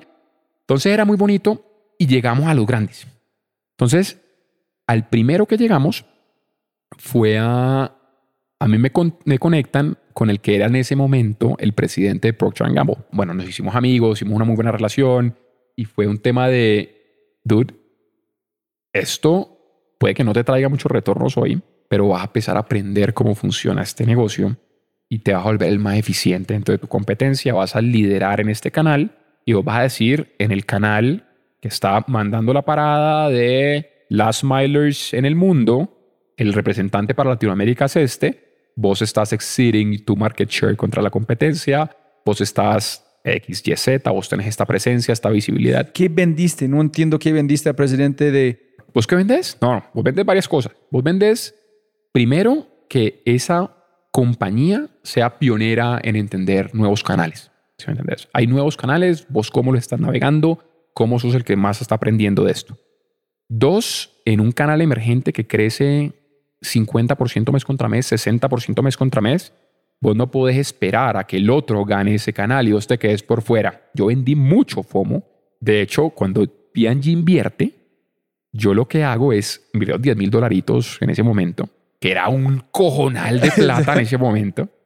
Y lo que hice con esos 10 mil dólares fue pautar que Procter Gamble había invertido o había comprado publicidad en Rappi. Entonces, ¿qué crees que empezó a pasar? Pues que los Kimberlys, los Unileveres, los, todos los demás players empezaron a decir, bueno, something's happening here. Y ahí empezaron y empezamos a catar, a atajar a esos clientes, empezamos a ofrecerle todos los productos. Y ya después fue evolucionando el negocio en la medida que fuimos creciendo más en ventas, más en ventas, más en ventas. Y cada vez se hacía más fácil poder llegar a una conversación donde ya era muy sencillo. Ya la conversación hoy es muy sencilla. Como es, dude, invertime tanto, ese tanto yo te lo pongo en esta activación, esta activación va a generar tantas ventas incrementales, vos con eso repagas lo que invertiste y tenés tantos de profit. Es una fórmula de servilleta hoy, si me entendés. ¿Fue una buena inversión por P&G en ese momento? En ese momento, sin duda, no fue una buena inversión. Pero de largo plazo, sí. No, claro, en largo plazo, toda la que vos querás, si me entendés. De hecho, hicimos joint business plans, me entiendes, fuimos a Panamá, estuvimos haciendo un plan para toda Latinoamérica, de cómo entendíamos este canal, si me entendés, de cómo eran los consumidores de este canal. Hay estudios de Shopper que hacen ellos solamente para entender cómo compran las personas que compran en plataformas. Es, es, es, otro tema, porque es que es un mundo nuevo, si me entiendes? Y es un mundo nuevo que complementa los distintos canales. Es obvio para vos, este, pero estoy tratando de imaginar que yo soy P&G, un chico de una persona que se llama Rappi, llegando, vendiéndome como humo, pero, pero, humo, pero Rob, es obvio para mí en ese momento, pero era obvio para el presidente Procter Gamble. ¿Fue obvio? Presidente Procter Gamble. Fue obvio. Claro, era obvio el potencial de lo que iba a pasar esto y ellos necesitaban empezar a atacar eso ya en ese momento. ¿Me entendés? Así la inversión como tal no fuera profitable, pues era un budget chiquito, no es que estuvieran gastando los decenas de millones de dólares en inversión. Eh, o un millón de dólares, que fue el primer deal que, que, hicimos de un millón de dólares, que ese sí me sacó canas.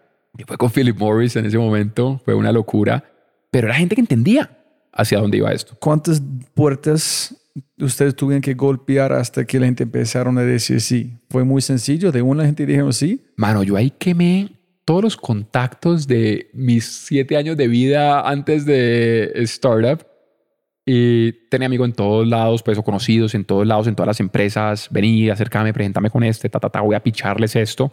El pitch de, de, de Rappi que habíamos creado era un pitch bastante appealing. Y era un pitch de eso, canales nuevos, hay procesos de toma de decisiones que están pasando, naciendo en y vos y tus marcas están perdiendo eso. Y la forma de capturar eso que te estás perdiendo es entendiendo en el barro cómo están comportando sus usuarios porque si no eres tú, va a ser tu competidor y esto crece muy rápido. Entonces, o te montan este barco ya, o cuando te quieras montar va a ser más caro y va a estar muy atrás. Y eso era como, dude, tengo que montarme en esta mierda. Y hay una frase, de hecho Pipe me dice mucho eso, hay una frase que yo decía es que esto era un tren bala, o te montas ahorita o te va a costar mucho montarte más adelante. Y Pipe hoy cuando nos reunimos y hablamos, él se acuerda del tren bala. Y fue algo como que generó algo de recordación en la forma como hacíamos eso. A ver, el primer negocio que cerramos grande fue un negocio de un millón de dólares en una compañía que se llama Philip Morris, que vende cigarrillos. Entonces, es una compañía que no puede pautar absolutamente nada. ¿Sí me entendés? Y esta compañía que no puede pautar absolutamente nada, pues está muy restringida. ¿Y qué le ofreces? Imagínate la complejidad de decirles, hagamos un deal grande con una tabacalera que tiene todas las restricciones del mundo para poder pautar. Era Coca-Cola o pañales que podían pautar en todos lados y aparecer en todos los lados. No, no, aquí tenías que estar restringido, hacer un negocio de un tamaño significativo y convencerlos de que este canal iba a ser significativo para sus ventas, para su bottom line, para su todo. Y esto es un poquito... ¿Ellos llegaron ustedes o tú casaste? No, yo llegué a todos siempre. Ah, toqué puertas hasta que mi mamá me tocar puertas, hermano. Oh, fue muy lindo. A mí me encantaba esa vaina. Yo creo que si vos le preguntás a cualquier persona, le pones una meta, incluso hoy, anda, vendele un millón de dólares a Philip Morris en advertising en Rappi no sé cuántas personas te digan que dale de una, vamos a lograrlo. O sea, creo que muy pocas. Fue una negociación que estuvimos hablando mucho tiempo y veíamos el valor, entonces abrían sus libros, nosotros abríamos los de nosotros. Decíamos, mira, esto probablemente puede ser algo especial, las ventas pueden ser grandes, etc. Y yo calculé mucho de size of opportunity para ellos a nivel de sales, a nivel de oportunidad, a nivel de, de posicionamiento, del locking the market un poquito. Y dije, this is massive for them. Eso no puede ser tan barato.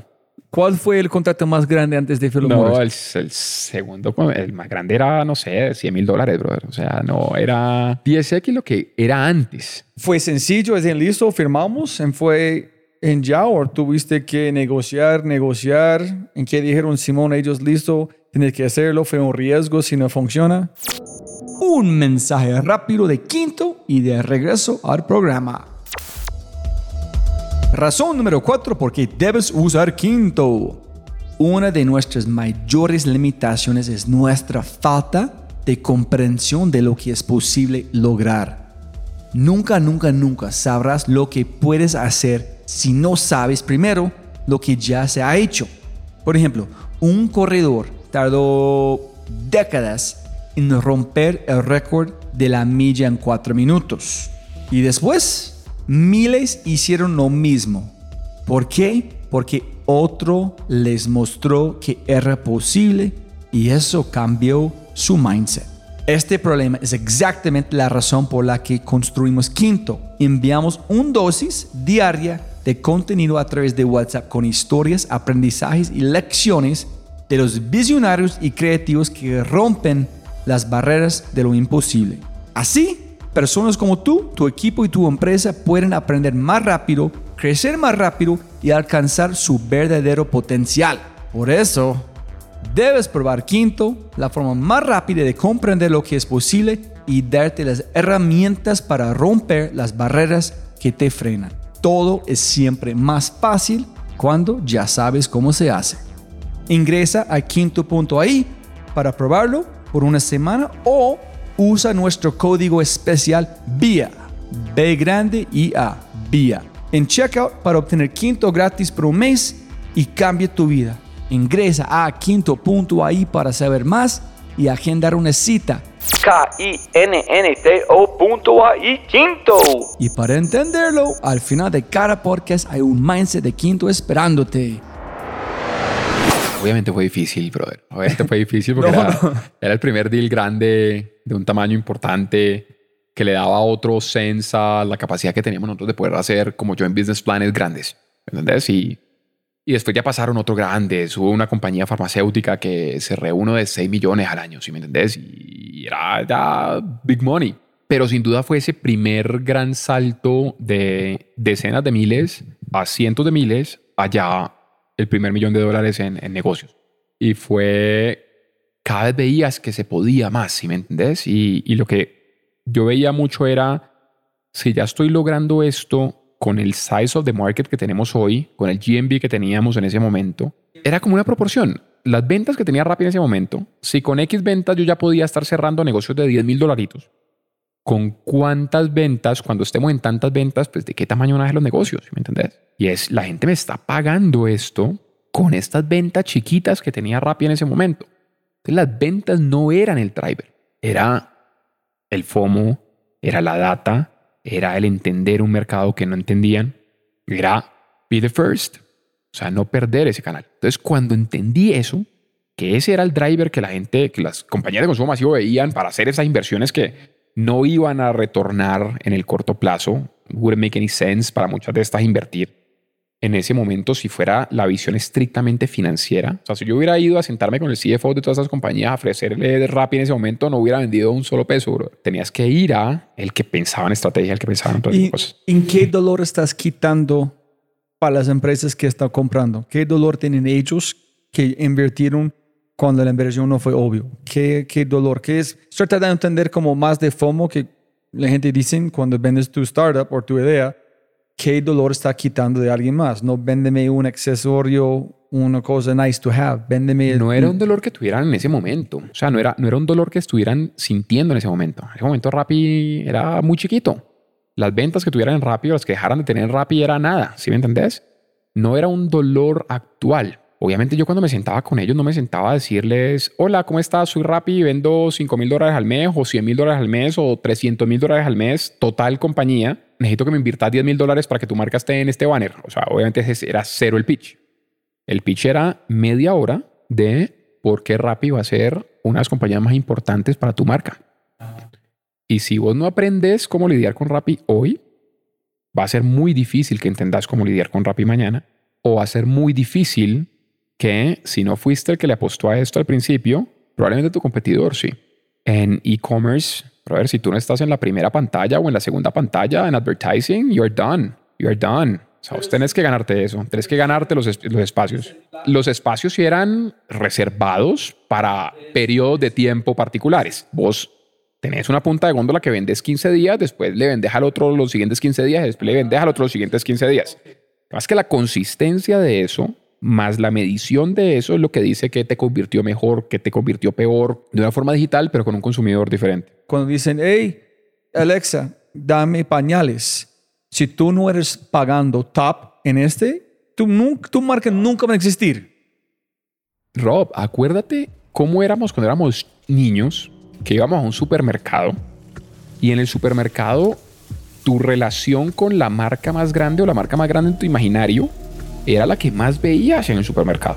Esa era la más importante, la más especial. Oh, this is the big Coca-Cola, el big Budweiser, el big Pampers o whatever. Esas eran las marcas que vos veías cuando eras chiquito. En el mundo digital, las marcas, el equivalente a eso son las marcas que están de primeras, las marcas que vos primero escoges, las marcas que están invirtiendo en esos espacios digitales. Y esas son las marcas que en tu inconsciente vas a asociar como las marcas más importantes del futuro y sobre todo con un consumidor que cada vez va a ser más digital y que cada vez va a comprar más por estos canales. Yo tengo una primita de tres años mi primita cuando tenga 21 años no existe la posibilidad que ella vaya a un supermercado físico a hacer una compra. No hay manera que eso pase. Entonces, ¿dónde ganas como marca? Ganas aquí. Porque si cada vez la gente ve menos televisión, la gente ve menos advertising tradicionales que antes como eran nuestros papás. Papás se sentaban tres horas a ver las noticias, veían comerciales obligados tres horas, no tenían otras opciones. Ahí era donde enfrentaban con las marcas y luego cuando iban al supermercado físico, ahí era donde las marcas invertían para estar posicionados en este mundo de hoy, ¿qué tenés que hacer? Vos no estás viendo televisión, los pelados que ven advertising son los que no pagan los premium de las plataformas y les toca aguantarse un advertising. Y cuando lo ven, pues simplemente no están, no existen. Cuando hay un comercial nadie los ve, los niños y los adolescentes simplemente, porque su mente viaja a la estratosfera. Entonces, ¿vos en dónde te enfrentás a la marca? si ya no estás viendo publicidad, te enfrentas al proceso de compra. Por eso es que Amazon se está robando cuanta, cualquier cantidad de marketing investment de Meta y de Google y de todo esto, man, está para Amazon, porque es donde está el decision making process. El decision making process está en este momento en Rappi en Latinoamérica. Si está el Rappi en Latinoamérica para comprar tus groceries, donde tenés que migrar tu presupuesto es ahí. Y si no estás ganándote ese momento de verdad, dude, you are done. Este fue el pitch que tú hiciste. Claro. Ah, ya, ya estoy comprando. Claro. Claro. Entonces, cuando decías eso, decías, ok, ok. Así yo no le esté ganando, así no sea financially ROA, si me entiendes, return advertising, lo que voy a hacer en este momento para mis financials y yo no puedo soportar eso internamente, pues al final del día tengo que empezar a aprender cómo funciona esto. Listo. En para como los millones de dólares que tuviste que hacer. No, ahí fue entender mucho cuáles eran las motivaciones de, de, esta compañía. Tuve que negociar con mucha gente de Nueva York para que esto se firmara. La complejidad fue espectacular porque fue una complejidad donde tenías que lograr un deadline. Ese deadline estaba muy, digamos, amenazado por el poco tiempo que tenías para terminar de cerrar ese contrato. El contrato más grande que veía en el camino, en el horizonte, era este deal entonces yo fui el todo por el todo por ese deal le dije al resto del equipo, guys, si queremos llegar a las metas, yo voy personalmente por este deal, ustedes cojan los demás y sáquenlos adelante, pero yo me siento a sacar esta vaina como sea. Y faltaba una semana antes de que se fuera el objetivo pues del cierre. Con esos objetivos obviamente íbamos a presentar unos resultados espectaculares. Había demasiada presión. Y con esa presión, yo me acuerdo que yo me fui a trabajar a las oficinas de esta compañía y era como que, ¿qué puta está haciendo acá? estoy viendo a ver si necesita, si tiene alguna duda del contrato para que lo firmemos. Y en ese momento era, sí, tenemos todavía dudas, vení con quién tengo que hablar, conectame con el que sea, por favor. O sea, fue súper agresivo. Todavía tengo una gran relación con las personas de esta compañía, fueron espectaculares. De hecho, un muy buen amigo mío hoy es el presidente de esa compañía hoy. ¿Tuviste que ir allá o tú fuiste allá solamente no, yo fui para allá a que me vieran, hermano la cara del santo hacer milagro, go-getter. O sea, es como yo le decía al equipo, te vas a intentar allá hasta que lo firmes. ¿Me entiendes? Porque pues ahí es donde te van a ver y es la... Porque si no, te maman gallo, hermano. Si no, espérate, lo reviso y si dejas que ese momento especial de timing se pase, fácilmente una compañía de estas te la manda el otro mes o te la manda los próximos tres meses o te la manda el próximo año calendario. Eh, They don't care, ¿sí me entendés? La presión era mía. Entonces, si la presión es tuya, la forma como vos mismo te impones esa presión es, tiene que ser diferente. Ahí fue mucho tiempo, mucho sufrimiento, mucha sangre, brother. Dame tres mindsets que tú sacaste de, de Rappi. En cuéntanos cómo saliste de Rappi para llegar a Vía. Mira, los mindsets que saqué de Rappi fue, había algo que pasaba mucho que era como esa reality distortion que había en Rappi, esa distorsión de la realidad, esa habilidad que tenés de darle mute a esa voz tradicional de tu vida que dice que las cosas no pueden pasar, ¿sí me entendés? Entonces, esa capacidad la desarrollas en Rappi sin duda. ¿No tenía antes? No, mentira, sí. O sea, yo venía con eso, pero en Rappi como que se te explota otro- esa vaina, ¿sí me entendés? Como que te dan vía libre a esa vaina y, y como que te permitís pensar más porque tenés más herramientas, ¿sí me entendés? Porque te da más libertad para pensar estas cosas, porque puedes jugar con otras condiciones. Entonces es tener un carro que no tiene límite de velocidad. Tenés un Antes carro sí. que no tiene límite Tú de siempre estás velocidad, empujando el carro límite, pero aquí es un carro que no tiene, no tiene rojo. Espectacular esa analogía, me encanta. Oh. Es eso, es eso. Entonces, eso fue sin duda, de hecho eso fue de las, como de las drogas de, de Rappi para mí fue eso. Me imagino, sí. ¿Cómo vas a pensar que puedes cerrar un contrato de millones de dólares con una empresa como Philip Morris? No, y luego lograrlo. Sí. Y cuando lo lograbas decías, nice. What's esto, next? esto se puede. What's next? Y ¿Qué siempre sigue? una más grande, una más grande, una más grande. Y eso te volvía como una obsesión, ¿sabes? ¿Buena obsesión? No, una buena obsesión, sin duda. Porque sí, de nuevo, si no estás aspirando para la cosa más grande que puedas hacer, hermano, estás utilizando mal tu tiempo. Eso es lo que yo pienso mucho. Y yo lo aplico mucho a mi vida, Rob. Te da la oportunidad de poder hacerlo, ¿sí me entiendes? No siempre funcionaba. No siempre llegaba a los objetivos. No siempre era un gran abrazo y lo logramos. Había muchos meses donde, dude, no estás llegando, what the fuck, y había mucho látigo. Pero era un látigo bonito porque era un látigo de m- mí hacia mí, ¿sí me entendés? Más que el látigo que pudiera dar Simo, que pudiera dar Pipe o Sebas. ¿Y este, esos golpes fueron más de estás pensando muy pequeño o porque no, porque no probaste 20 más cosas? No, era como carajo no lo conseguiste, güey. O sea, es súper autoexigente. En tú dijiste, ah, tienes razón, podría probar esto, a esto, o tú siempre, no tengo, no sé, yo intenté todo. O fue una razón que tú dices, "Shh, tienes razón, ¿por qué no me, me- ¿dónde me voy? Si las cosas de Philip Morris, hay miles de excusas. En fin, me "Uy, puta, ¿por qué no monté un avión y fui a Nueva York? Esa es la cosa que no piensen, que voy a hacer cualquier cosa, pero voy a tener éxito, sí o sí, éxito a cualquier costo. Este, cuando ellos dijeron que no, ¿por qué no lograste? Tú pensaste si hay otras cosas que podría hacer o no. De hecho, si yo le preguntaba a alguien de mi equipo, te van a decir esto. De hecho, lo dije en la reunión de fin de año que tuvimos.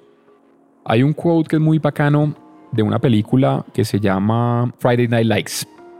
Él dice, hay todo un texto, pues, o todo un, un discurso que él da sobre ser perfecto. Entonces le dice a tu equipo, necesito que ustedes sean perfectos. Ahora les voy a contar qué es ser perfecto. Ser perfecto es la habilidad o la capacidad que vos tenés de ser capaz de mirar a tus amigos a los ojos, a tu familia, a tus coworkers y decirles con total tranquilidad que no hubo nada que no pudiste haber hecho adicional para haber logrado lo que lograste. Si vos podés tener esa tranquilidad, como esa paz y decirle, negro, no lo logré, pero hice todo lo posible con genuino, ahí sos perfecto. No es cuando llegues o no llegues, si me entendés. Y yo le digo a mi equipo eso. Le digo, Tim, yo necesito que seamos perfectos. Pero la perfección para mi equipo no es que no cometa errores, es que, es que la perfección es eso. Lo otro es una máquina, bro. El otro no existe. Este perfecto sí existe. Es cuando vos ves eso y, escucha, ¿por qué no vendiste un millón de dólares más, Sebas? Pero hice todo lo que pude haber hecho a vender lo que vendí en este momento, que es una locura. ¿Sí me entendés? Sí. Digamos que si, si siempre le buscas la excusa, siempre va a haber algo que pudiste haber hecho, brother, pero eso es imposible, si me entendés. Eso es imposible determinarlo porque ya es luck, más fate, más mil permutaciones de cosas. que es ¿Dejaste muy todo en la cancha, sí o sí? No. Entonces ya. ¿Dejaste todo en la cancha? Sí. Lo- ¿Llegaste al número? A ver, no. Eso son dos cosas. Si dejaste toda la cancha y no llegaste al número, o son muy malos, que no creo que era el caso, porque si no, no hubiera durado tanto. O claramente tenés unas metas que son above the expectations. Y esas metas se las ponías vos mismo. Entonces, a mí me gustaba tener esas metas locas. Me, me, me, gustaba. Y yo hoy tengo metas locas conmigo mismo. Si me preguntas a mí en vía qué metas tengo, mis metas son una cosa loca. Si no llego a las metas, fine. Tratar de ser perfecto. Pero lo que logre, igual va a ser muy grande. Son una dos poderes muy fuertes combinados, ¿no? El uno que es, es de o es de pensar en 10x, el otro es tratar de ser perfecto. Allá es como casi imposible fallar, ¿no? Si estás intentando ser algo gigante, hiciste todo, lograste algo importante. Pero si intentaste algo gigante, no dejaste todo en la cancha porque pusiste el reto en primer lugar. Qué estupidez. Son mano a mano están... Exacto. Y esa buscar presidencia para por lo menos ser alcalde, hermano. Y, y es una forma donde estás tranquilo con vos mismo. Que fuiste perfecto en tus capacidades. Tu nivel de perfección va a subir.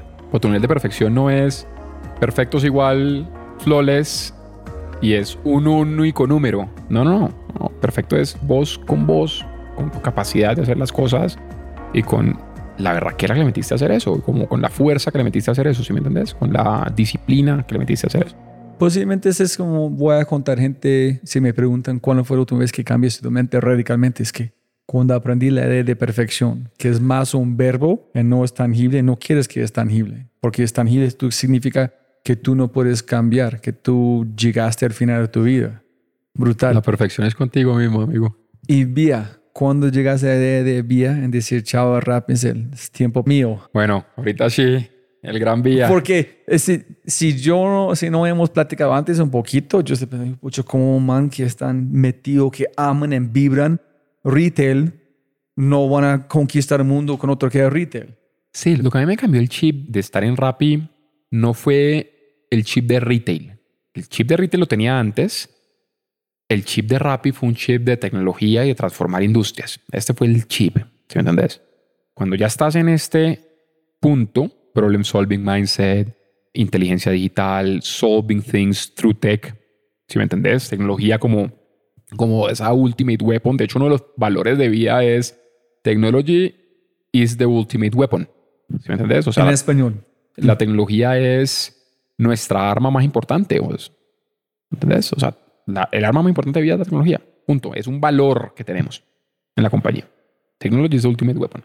Entonces, lo que cambió en mí en Rappi no fue retail, no fue last mile delivery, ¿sí me entendés? Fue tech, fue problem solving, fue esto que te digo. Este es el Sebas que se enfrenta a Vía, no un Sebas que viene de consumo masivo y ahorita como pasa de consumo masivo a energía. No, no, es un Sebas que empieza en consumo masivo, se mete en tecnología y ahorita ve cómo aplica esto en una de las industrias más grandes Eso es del brutal. mundo. Que fuiste de un mindset con un mindset de inteligencia digital en allá miles de mm, puertas infinitas abrieron. Yo creo que es muy difícil vos estar seis años al lado de Simón y al lado de Pipe y no querer antojarte un poquito de montar algo, si me entiendes, de crear tu propia locura. Y puede ser una locurita, una locurota, o es, es tu locura. Vos querés montar tu locura. Y por eso es que la rapimafia es tan importante, ¿sabes? Yo creo que esa gran herencia de Rappi es, es, eso, es, es estar tan cerca de estos locos que nos contagiaron esa locura a muchos. ¿Entendés? E- e- Esa es la herencia, o sea, Rappi el día de mañana va a poder ser la compañía más grande del planeta, no importa, la herencia más importante de Rappi para mí van a ser todas las demás compañías que salieron de ahí, porque ese mindset fue lo que se cambió.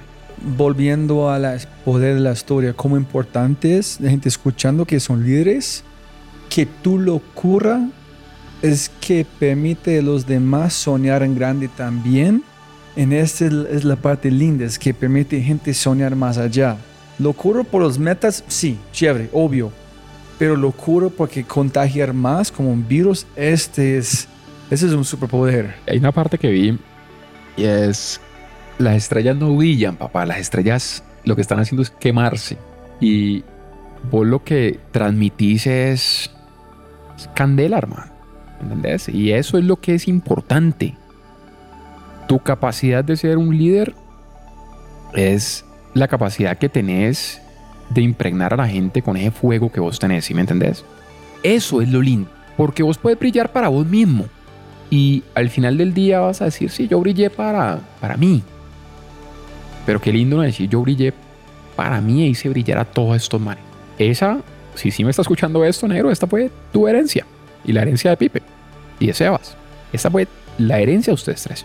Si vos me preguntas cuál es el logro más grande que quiero hacer con Vía, es que mi equipo sea el día de mañana, el Vía Mafia, que se coma la energía de este continente. Que de mi equipo salgan los que el día de mañana van a montar baterías, van a montar autogeneración, van a montar generación distribuida, van a montar todo lo que haya que montar de esto. Ese sí, wow, eso es un... Eso, eso ¿Cuál es más importante, eso o conquistar el mundo de energía?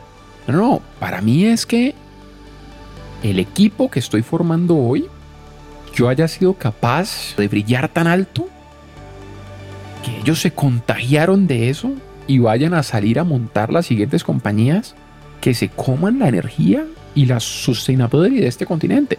Si esto lo hacemos bien, ojalá Dios quiera en 10 años, Rob, mi equipo sea el que salga y monte las siguientes compañías de energía o de sustainability del continente. Y eso sería, ese sería the ultimate achievement que yo tendría como, como quería, qué bacán, ¿sí me entendés? Y eso para mí es más importante incluso que Vía. Ahora, esto es enorme. Vía también es enorme, obviamente, ¿no? No quiere decir que por ser más importante que esto, Vía va a ser cualquier cosita.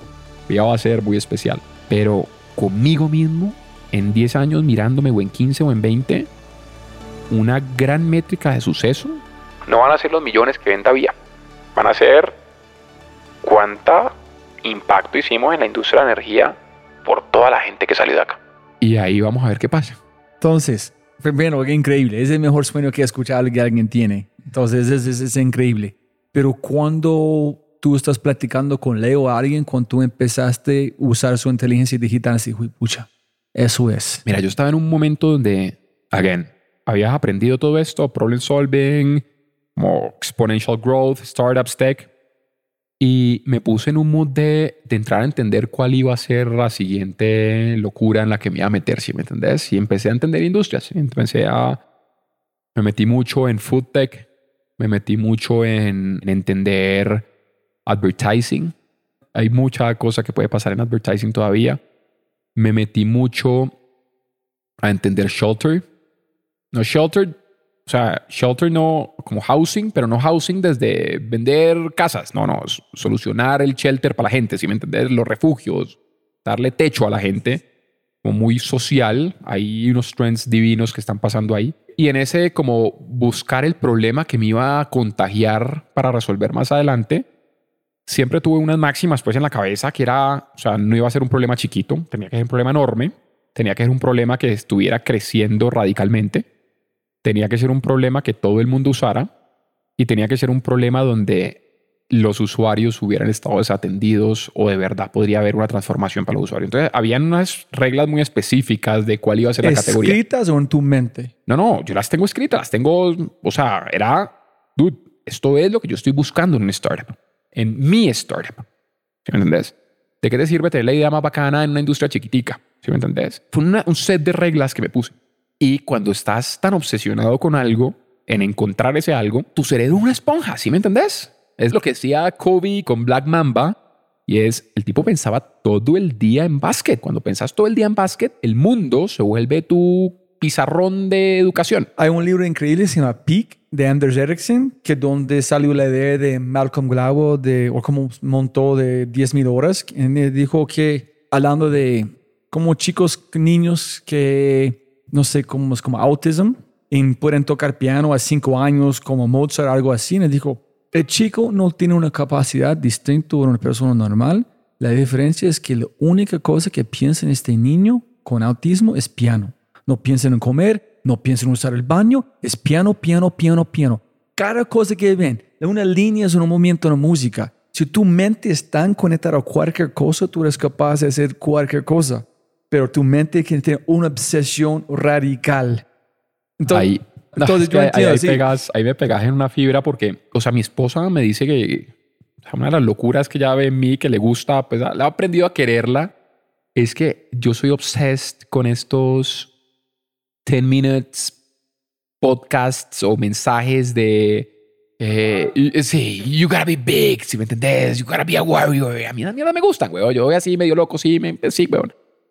Y hay una que es, se llama How Bad Do You Want It? ¿Qué tanto lo quieres o qué tan...? Y el tipo dice, cuando quieres succeed tanto como quieres respirar, then you'll be successful. En ese notó. Eh, cuando quieres ser exitoso tanto como quieres respirar, ahí es donde vas a ser exitoso.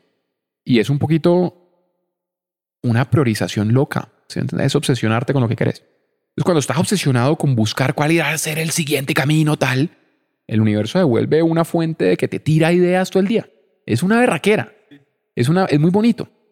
Eh, y en esa búsqueda de qué era lo que iba a hacer, me encuentro con un gran amigo de la vida, es mi hoy mi socio, Leo. Nosotros jugamos básquet chiquito, nos conocemos de que estamos en el colegio. Y él nace en una familia que vivió o vive energía desde que Leo era un bebé. Entonces Leo desde que tiene cero años está escuchando a sus papás hablando de kilovatios hora y de, y de reactivas y de fue pucha, voltios armónicos, mil vainas. Entonces él se empezó a meter por ahí y él tiene varias compañías ya en el sector, una generadora, tiene una compañía de eficiencias energéticas y nos encontramos en una fiesta del cumpleaños de la esposa de él. Me dice, Sebas, venite para acá, pues estás, compartís conmigo. Esto fue hace noviembre, hace un año exactamente. Noviembre hace un año. Y me empieza a contar sus, su trabajo, su industria. Es como casi terminando pandemia, todavía pandemia, ¿no? Todavía medio pandemiudo la vaina, pero ya medio abierto, ya había restaurantes, porque estábamos en un restaurante. Y él me empieza a contar su vida y la energía y las posibilidades que hay en energía y que él tiene un negocio que es profitable y que, pucha, le va muy bien. Pero empecé como a obsesionarme un poquito con, bueno, espérate, contame más. Entonces, Sebas Esponja. Así como vos, que es unas preguntas que uno dice, este man de dónde sacó esa pregunta?" Así era como, como es, como, vení, preguntemos las cosas locas a este man. En el man, este, en Leo solamente pensando que es contando a alguien que están Sí, él escuchando, me estaba contando su cuento. pero no sabiendo que tú estás. Claro, yo estaba modo esponja, hermano. Modo esponja, ¿qué hay? ¿Qué puede haber aquí? Pa, pa, pa. Y me dice una frase que nunca me voy a olvidar, pues que fue la, el Inception de Vía, y es la industria energética, la comercialización de la industria energética, es un negocio en competencia, o sea, es un negocio de libre mercado, pero la gente en Latinoamérica no sabe que tiene opciones. La gente no sabe que se puede cambiar. Yo decía, espérate. En mi cabeza, en ese momento, que es lo que pasa con el 99% de la población, es como, no saben que se pueden cambiar. O sea, la gente cree que nace para ser atendido por el comercializador de energía que te atiende hoy y morirse. Es como parte de la vida, ser atendido por el mismo. Pero cuénteme algo, si todas las empresas son terribles o normales, no sé, nunca he analizado porque soy un zombie, de verdad.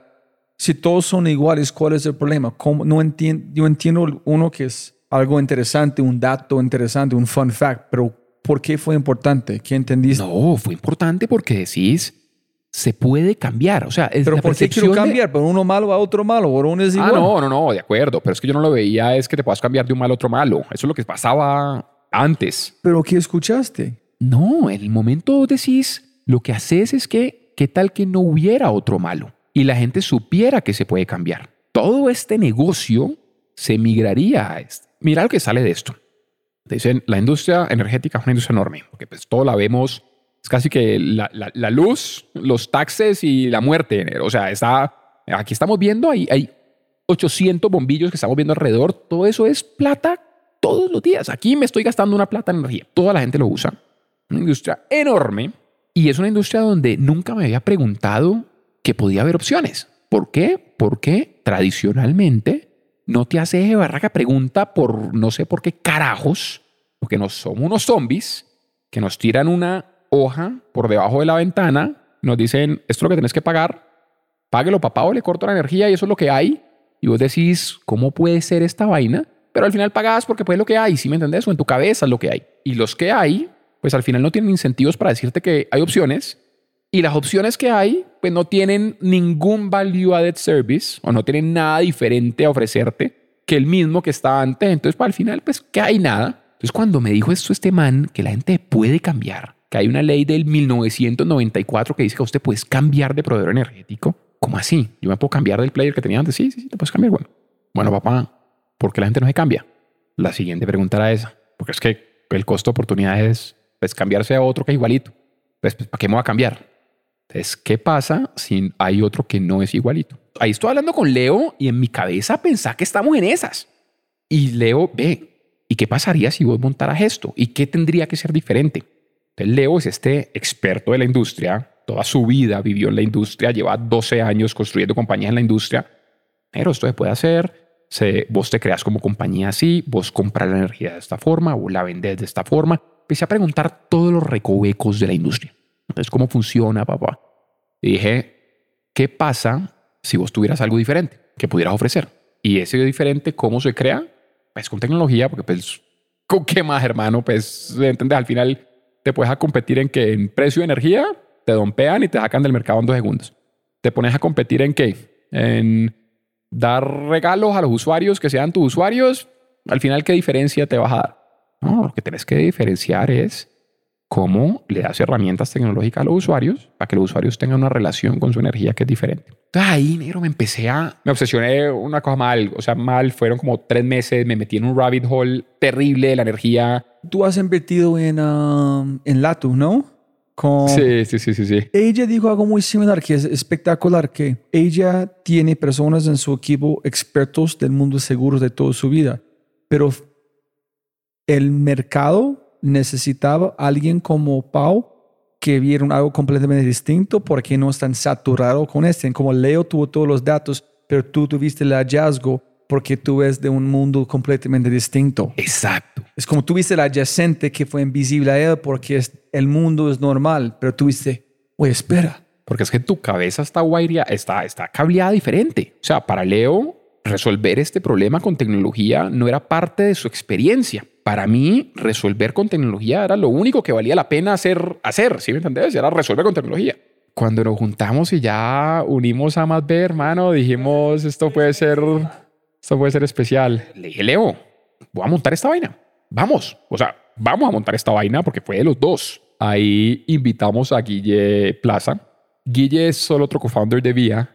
Guille fácilmente fue el número uno o el número dos de Rappi de que no fueron los tres pues iniciales que empezó con Rappi desde el día menos, o sea, menos, desde, ¿sí me entienden? ni siquiera el día cero, del día menos. O sea, Guille está construyendo Rappi desde mucho antes. Y Guille es un genio. Es un tipo de producto fenomenal. Es una habilidad de encontrar cuál es el problema que realmente vale la pena resolver, de priorizar. Tiene una habilidad especial para construir producto liderar a equipo de tecnología, etc. Y Guille se trae a ese equipo con el que él hubiese montado su startup. Entonces, ¿En qué estaba haciendo Guille en ese momento? Guille estaba en rap, como, como CPO de Rapibank. Tú dices, huevón, voy a conquistar el mundo de energía. ¿Quieres montar este barco? Exacto, exacto. Entonces ahí empezamos a pimponear, hablamos con muchas personas, eh, nos dieron ideas buenas, Pipe nos tiró el nombre de la marca y un poco de insights súper bonitos. Vamos a hablar con muchos, muchos. José Borilla, por ejemplo, de Chipper. José es un mentor. A José lo adoro personalmente y mil consejos. Monta esto, levanta plata así y tal. O sea, de verdad, como que tengo la inmensa fortuna de contar con un grupo de gente que vivió cosas muy bonitas. Yo hablé con Simón, obviamente, hablé con Pipe, mis mentores. Hablé con Matías Mushnik de Notco, porque pues Mati montó algo muy lindo en sostenibilidad de cierta forma. Le dije, mira lo que estoy pensando para la energía. Mati es inversionista de Vía Hoy, Simón es inversionista de Vía Hoy. Hablé con José, José y yo somos amigos y José es... De hecho, este cuento que te eché de problemas y de que nos paramos a resolver problemas, eso fue una conversación que tuvimos con José hace mucho tiempo y él me decía eso y eso fue algo que me quedó mucho en la cabeza y yo lo implemento hoy en mi vida, de que uno se levanta todos los días a resolver un problema. Es que enfrentarte a ese ah, problema con hermosura. Ah, eso fue él. Ese, y es uno de los mejores consejos que me han dado en la vida, ¿sí me entendés? Y vos tenés que tener de humbleness de saber que vos sos un huevón y que todo el mundo tiene experiencias súper valiosas. El que no escucha experiencias valiosas, hermano, pues para qué los tenés ahí, ¿sí me entendés? Tengo una inmensa fortuna por cosas de la vida de tener a un WhatsApp de distancia, todo esto genio, hermano. No usarlo sería un pecado. ¿Y cuándo empezaste a tomar su propio kool ¿Cuándo fue? Holy shit, tengo algo divino el momento de awakening fue saber que tenías opciones y que el mercado estaba abierto. Ese fue un momento como que para mí fue... La epifanía. Marica, qué putas. Momento de claridad. o sea, ¿cómo así? ¿Cómo no sabíamos esto? La gente no sabe esto. Vamos a contarle al mundo. Ese fue el momento como de awakening. mire cómo chévere es. Es como dijo eh, Nassim Taleb gente están llevando maletas por tanto tiempo antes que, puta, ¿por qué no ponemos ruedas aquí? En ese, en para mí, mira cómo complicado fue para mí entender que es un problema en ver el valor, en por vos fue, puto, ¿por qué no hay ruedas a maletas? A mí me dio de hecho como rabiecita en ese momento. Yo como que, o sea, como que dudé de mi inteligencia en ese momento, como que, ¿por qué no me di cuenta o por qué, no, por qué nunca me pregunté como cada vez que pagaba una factura? Como dónde está mi capacidad de ser autocrítico y de decir y, de ser inconforme, ¿sí me entendés? 99% de la población de este país está pagando una factura que no entiende y que le toca pagar porque no sabe que tiene opciones, porque no sabe. Y dije, dude, eso puede ser muy grande. Entonces, esa fue la epifanía. Ya después con Leo le fuimos boleando, ya se mete Guille, empezamos a ver, listo, producto, estos features pueden ser así, consejos aquí de Pipe, consejos aquí de José, consejos aquí de Mati, consejos aquí de mucha gente, empezamos a agrupar, de como agregarle ingredientes a eso que íbamos a este sancocho que salió de este, este sancocho. Este sancocho que salió de este sancocho. Y ahí en ese momento armo un deck, PowerPoint presentation de 10 slides y voy y levanto plata. Pero ¿qué fue vía? ¿Cuál fue la, este parte de gallina que sale de sancocho? Que es, ese es el valor. El problema obvio, somos zombies. El problema somos zombies. Esa es the huge opportunity. Somos zombies. El tema es que si vos despertas a la gente y no le ofreces algo mejor, pues la gente va a estar despertada, inconforme, pero no se va a migrar a ningún otro lado porque pues no hay nada mejor. Entonces lo que tenés que hacer es cómo construís algo mejor. Ahora, ¿cómo construís algo mejor con tecnología? Entonces, lo que empezamos a investigar en el mundo era de qué forma podías poner al usuario en el centro. Entonces, lo que migra de vía es la relación que el usuario tiene con su energía. La relación que vos hoy tenés con tu energía es prender y apagar una luz, prender y apagar un bombillo y pagar una factura que no entendés. La relación que queremos cambiar es que vos no seas una persona que ve la energía como un final product, sino que sos un player activo que conoce y que tiene analítica y que tiene data energía. Pinta la foto, porque yo no sé, y creo que la gente escuchando no pueden imaginar todos los movimientos. Entonces, la energía tiene cuatro actores. El primer actor son los generadores. Los generadores son estas compañías como EPM con Hidroituango, por ejemplo, que generan energía a partir del agua o compañías que tienen solar como Termotasajero, compañías como Isagen, compañías como EPM con Hidroituango, son los que generan energía. Entonces vos tenés o una hidroeléctrica, o vos tenés una, un piso eólico, o vos tenés un solar farm, o vos tenés un burner de gas o de carbón, o tenés mil cosas y generas energía. Esa energía vos la generas. Entonces, esa generación, ¿cómo es? Cuando vos tenés una represa, por ejemplo, vos abrís con puertas, el paso del agua te genera una energía, esa energía se captura.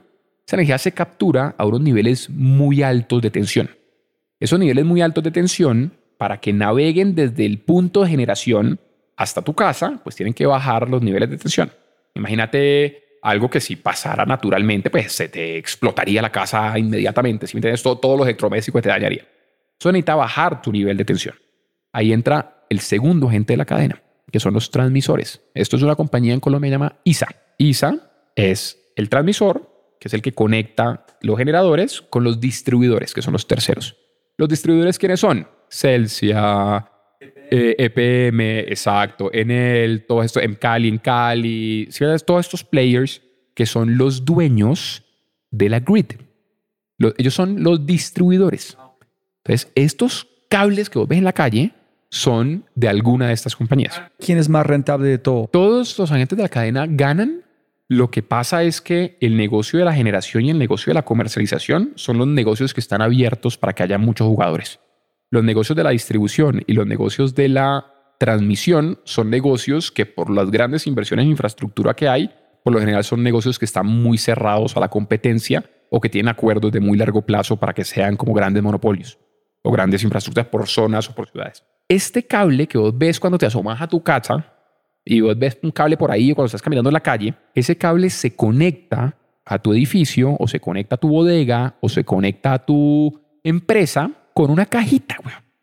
Esa cajita es el medidor y ese medidor lo que hace es que representa algo que se llama la frontera comercial. La frontera comercial es el punto donde ya el comercializador, poniéndote la cajita, es dueño de vos como cliente, es tu representante ante el mercado y es el que se encarga de conseguirte la energía para venderte la energía. ¿Ellos compran de quién? ¿De ISA o de...? No, de los generadores.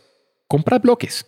Vía tiene negociaciones con Isagen a 10 años. Yo tengo energía para 10 años que negocié con Isagen. Yo negocio con el generador, yo le cobro al usuario, el usuario me paga mis 100 dólares, yo me quedo con mi take rate de comercialización y el resto lo distribuyo en los distintos agentes de la cadena. ¿Qué es lo que pasa hoy con esa comercialización? Que lo que existe hoy, Robbie, es una caja análoga que yo lo llamo el bouncer feo de una discoteca, ¿sí me entendés? Es un tipo que dice, entraron 100 personas. Entonces lo que tenés hoy en tu casa es un medidor análogo, monofásico, que es anticuado, que lo que dice es, este es el total de la energía que se consumió en ese lugar. Y con esa medición del total de la energía es que te dice tanta cantidad de energía multiplicado por el precio de la generación, por el precio de la comercialización, por el precio de ta, ta, ta, ta, ta, es lo que me da el P por Q, que es lo que yo te cobro en la factura. Ahí entendíamos, entonces la oportunidad ahí es, listo, entonces, ¿cómo se vuelve uno un comercializador? Entonces, volverte un comercializador significa vos tener tu cajita. Entonces, lo que empezamos a entender es, ¿todas las cajitas son iguales? ¿O podemos desarrollar un hardware propio? ¿O podemos comprar cajitas que sean un poquito más especiales? Entonces te das cuenta que ya en el mundo hay cajitas que son medidores inteligentes, que son trifásicos, que no son análogos, que lo que tienen es la capacidad de entender el consumo energético mucho más desagregado y lo que tenés es la capacidad de vos casi que abstraer fingerprints de consumos internos de ese mismo establecimiento, esa huella digital de cada electrodoméstico. Entonces, cada electrodoméstico lo que hace es que funciona diferente. Pensate como un electrocardiograma, como eso en las películas, que se va a morir la gente y tal, y, pi, y es como picos y valles. Esto, cada aparato tiene algo parecido. ¿En ese es donde encontraste que la barrera de entrada es nada? ¿Pero compra una caja y me puede dar energía? Sí. Holy shit. Cualquier huevón sale y coge, instala una caja. Yo puedo montar la caja análoga y construir un contrato de energía y competir, pero no tengo data. Como no tengo data, pues, ¿qué le ofrezco al usuario? Nada. Yo puedo tener una caja más inteligente, conseguir la energía, pero si esa caja inteligente yo no le estoy sacando el provecho a la data, pues tampoco tengo nada, no hice nada. ¿Cuál es tu valor agregado? Cero. Es como el smoothie no es el smoothie rico por la licuadora que vos tengas. Es el smoothie rico por las frutas y las verduras que vos le metiste en ciertas proporciones que te sacan el smoothie rico. El ejemplo de eso en energía no es el aparato. El aparato puede ser inteligente. Y hay compañías que tienen aparatos inteligentes. Esa es la licuadora, ese es el hardware. Las frutas y las verduras es el Machine Learning y el AI, que es mi tecnología, que se llama NIOM, Not Intrusive Load Monitoring, que es la capacidad que tengo yo de desagregar esos impulsos eléctricos de cada device, entenderlos, empaquetarlos y mostrárselos al usuario en una app que le da real-time analytics de su consumo energético. Para finalmente regalar una relación real a algo que tú nunca... Eso, güey. Entonces, vos antes tenías un tipo que te tiraba una factura debajo de la mesa que vos no entendías. Hoy tenés un tipo que en tiempo real en tu app estás viendo cuánto estás consumiendo, cuáles son los puntos de venta que más te consumen, cuáles son tus oportunidades para bajar tu consumo energético, qué notificaciones me están dando, qué recomendaciones me están dando, qué alarmas me están dando para bajar mi consumo, cómo me estoy comparando contra la industria. Muchos features. Yo me siento como un ermitaño en ese momento pensando que es 2023 y ahorita alguien está haciendo algo. Ese es en su pitch deck, ese es que tú mostraste. Mira, años y años zombies, nadie sabe, nadie tiene una relación. Estamos pidiendo una experiencia para de verdad la energía, la gente puede entender algo que antes fue invisible. En eso, toma. ¿O no? Pues ayudó, ayudó, ayudó, ayudó un poco, Rob.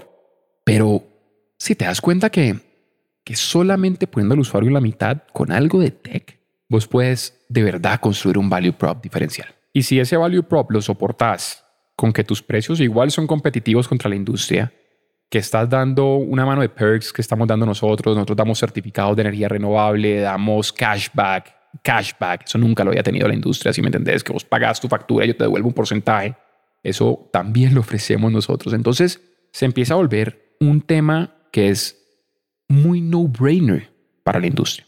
Lo primero que pasó es que nos dimos cuenta que el usuario no sabía que se podía cambiar. Entonces, tu primer trabajo, nuestro primer trabajo, fue explicarle a la gente que se puede cambiar, que hay una ley que dice que te puedes cambiar, que hay ochenta y tanto comercializadores de energía, que no es una estafa, que tu energía no se va a ir porque estás con un comercializador nuevo. A pain. A pain. ¿Me entendés?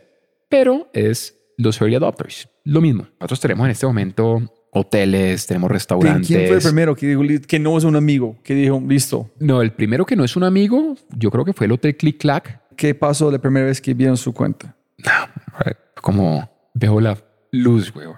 Literal. veo la luz de la luz. Ah. Entonces es como, por fin estoy entendiendo cómo consumo. Ahora, la gran verdad, Rob, es que la tecnología que tenemos hoy obviamente es mucho mejor que lo que tenías antes. Claro, es varios millones de grados de magnitud, pero todavía está muy lejos de donde queremos estar hacia adelante y de la tecnología que estamos construyendo. Hoy nosotros tenemos la capacidad de mostrarte agrupados de electrodomésticos. Tenés momentos del día donde consumís más o menos energía, donde te está costando más o menos la energía, puedes comparar tus puntos de venta entre ellos. Hay cosas que es imposible que existieran antes, pero si vos me preguntas a mí si yo estoy orgulloso con esto, digo, estamos muy lejos.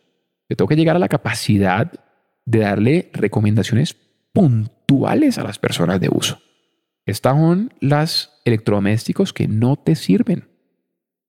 Cámbialo por este electrodoméstico que es el que te ajusta a tu consumo energético. Cuénteme plata de verdad por una empresa como un hotel, el bottom line, si cuando tú llegas a este detalles, cuánto van a ahorrar para saber qué es un impacto. Los estudios de NIOM en el mundo aseguran que las personas que conocen su data bajan por lo menos un 10% de su consumo.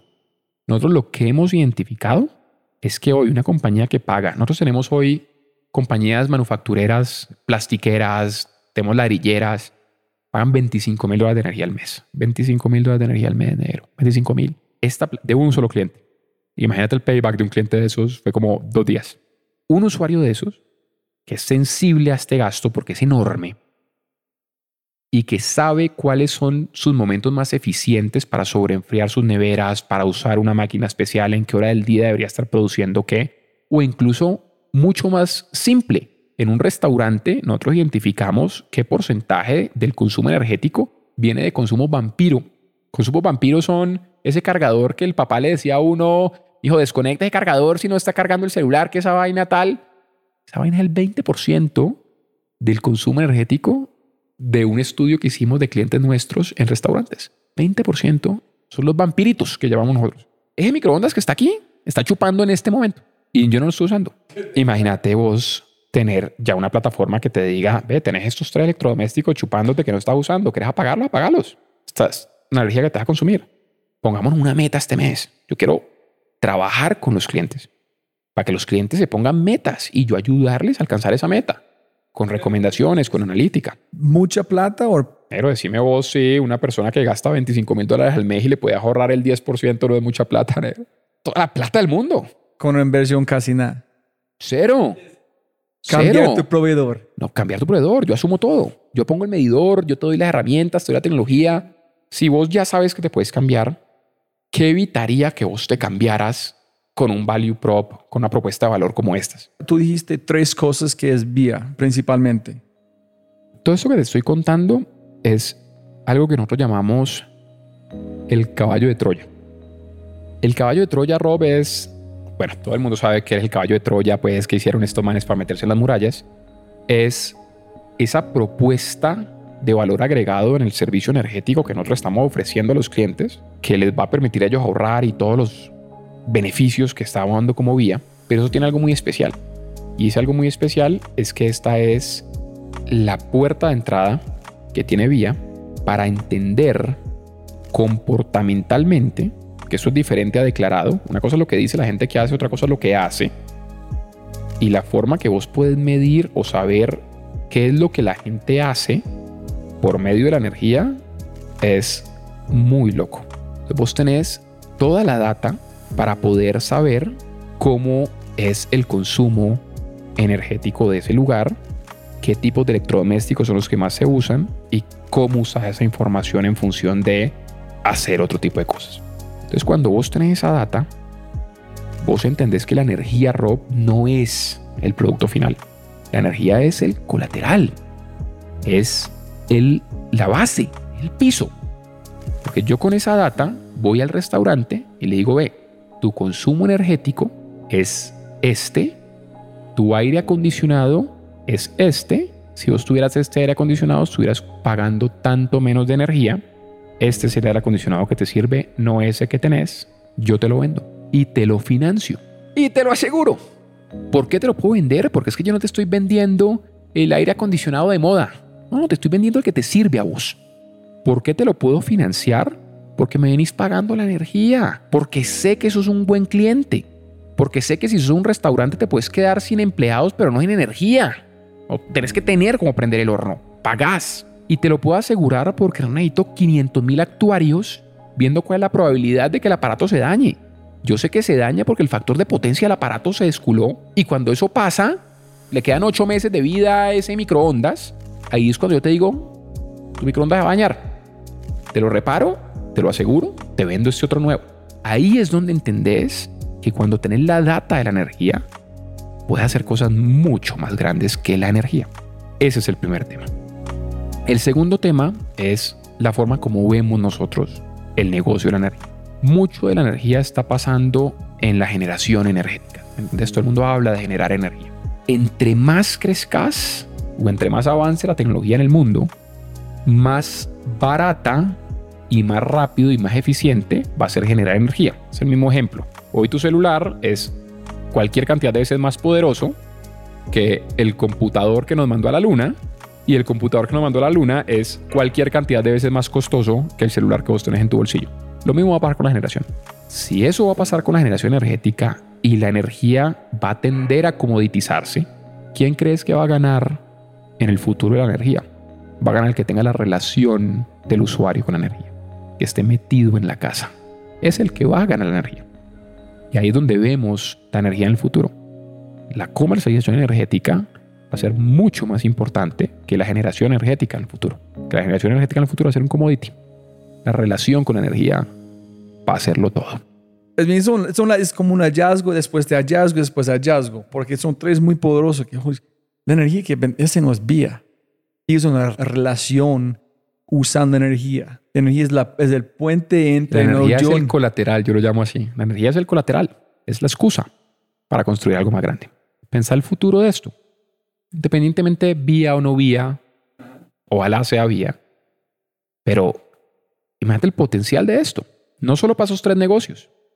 Hey, L'Oreal, estas son las 20.000 mujeres que más utilizan el secador para el pelo. ¿Querés pautarles el nuevo champú anticaída del pelo por secador? Hay un advertising powerhouse enorme ahí. Hay un negocio de insights. Nosotros tenemos una cadenita de, de peluquerías y yo a esa cadena de peluquerías le digo, esos tres puntos de venta consumen más secador y estos dos puntos de venta consumen más la máquina esa de tintes. Vos deberías estar poniendo las máquinas de secado al frente de tu tienda porque tu público de esa zona le gusta el secado. Tu público de la otra zona eh, le gusta más lo otro, lo estás vendiendo más de esto. Imagínate las permutaciones de esa data, Doc. es infinito. Es infinito. Entonces, esa es la segunda. Y la tercera, y aquí la relaciono con el tercer libro que no, la, no alcanzamos a, hablar, a preguntar, es ahorita estoy obsesionado con un libro de Bill Gates que se llama Cómo prevenir una catástrofe climática. Y en todo el libro habla de algo que se llama el Green Premium, el premium verde. Entonces lo que dice es, mira, uno de los problemas más grandes a los que se enfrenta el mundo es la construcción en la India. La construcción en la India va a ser uno de los problemas más grandes para la sostenibilidad del mundo porque se va a desarrollar mucho y los constructores de la India tienen que tomar una decisión importante y es si construyen con materiales renovables o si construyen con materiales no renovables. El tema es que un kilo de cemento renovable es 20% más costoso que un kilo de cemento no renovable. ¿Cuál crees que va a ser la decisión del constructor en la India? Pues va a ser el más barato. Este 20% más costoso del bueno que del malo es lo que Bill Gates llama el Green Premium. Es el premium que pagamos por ser verdes. La única forma de soportar eso o de eliminar eso y prevenir una catástrofe climática es que se desarrolle tecnología para que esto ya no valga 20% menos, sino que por lo menos se equipare, 20% más, sino que por lo menos se equipare. Entonces, si vos tenés manzanas con manzanas en precio, pues te ir por el mejor. O generas políticas y leyes que encarezcan el malo para que se equipare al bueno. Entonces, esas como las dos formas que él dice, esta es la forma como se reduce el premium verde. ¿Cuál es el insight con vía o para vía? El insight es que es mentira que el mundo se vaya a volver más sustentable porque vos le digas a la gente abracémonos, cantemos kumbaya y decidamos reciclar y hacer cosas. Vos tenés que darle incentivos económicos a esas personas que, by the way, estén haciendo mella en el ambiente. ¿Qué hace Vía? Vía les da herramientas a las personas para que tomen decisiones muy económicas que bajen su huella de carbono porque hacen que consuman menos energía, que by the way le están ayudando al ambiente. Y esta es una forma donde de fondo Vía está haciendo este inception, disfrazando de decisiones financieras, una decisión muy necesaria para el mundo con tecnología. Listo, Sebas, las últimas preguntas. Mejor y peor consejo o feedback que has recibido en tu vida. El mejor consejo es sacrificar lo que sos hoy por lo que querés ser mañana. Dos preguntas. ¿Dónde sacaste eso? Y ¿de quién tu familia tiene esta energía de ser número uno, de crecer, de tener 10X? ¿Ese es 100% Sebas o viene de un punto o alguien en tu vida? A ver, a mí me pasó algo muy chistoso en la vida y yo siempre quise ser jugador de básquet como profesional, pues, y ese era mi sueño, ser jugador de básquet profesional. Yo jugaba básquet en el colegio y yo después estuve probándome en Estados Unidos para jugar básquet y estuve muy cerca y entré al equipo y la vaina. Pero después llegó un punto donde, Sebas, eh, no es lo que estamos buscando. Y fue muy frustrante. Ahí creo que la promesa conmigo mismo fue, no hay forma que esto me vuelva a pasar. Si voy a tratar de buscar algo, voy a hacer todo lo posible para que suceda. Y es un poco tratar de no repetir o de no tener esa sensación que tuve en ese momento. Y hago todo lo posible para, para poder hacerlo. Súper, tú puedes ser el LeBron James del King de, de energía, ¿no? Cuando gente habla de, de, red de energía, van a pues, sería, sería muy curioso, sería muy curioso. Pero, pero sí, no puedes cambiar su nombre, quita un vocal, Sebastián Ruz, rey de energía. Bueno, pues imagínate, ¿no? Pues vamos, vamos a hacer, lo que yo sí te garantizo es que vamos a hacer todo lo posible para poder alcanzar eso. ¿Y el peor consejo? No, el peor consejo es el que te da todo el mundo muchas veces, que es un muy mal consejo, pero que viene de un lugar muy bonito, que es como un lugar de amor. Y es, es como esta gente que dice, así estás bien, si me entiendes? Como tranquilo, ¿por qué te vas a seguir matando? Ya te mataste en Rappi seis años, ¿por qué vas a volverte a matar otros 10 años? ¿Cómo estás bien? Tranquilo.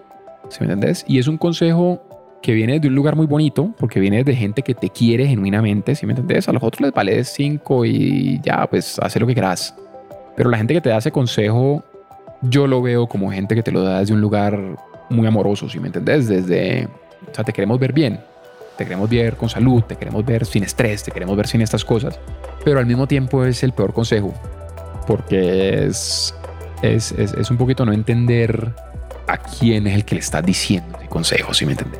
Si le dices consejo a alguien que te lo va a escuchar, muy posiblemente una persona que escucha un consejo de esos, pues no tiene el drive para montar una compañía grande.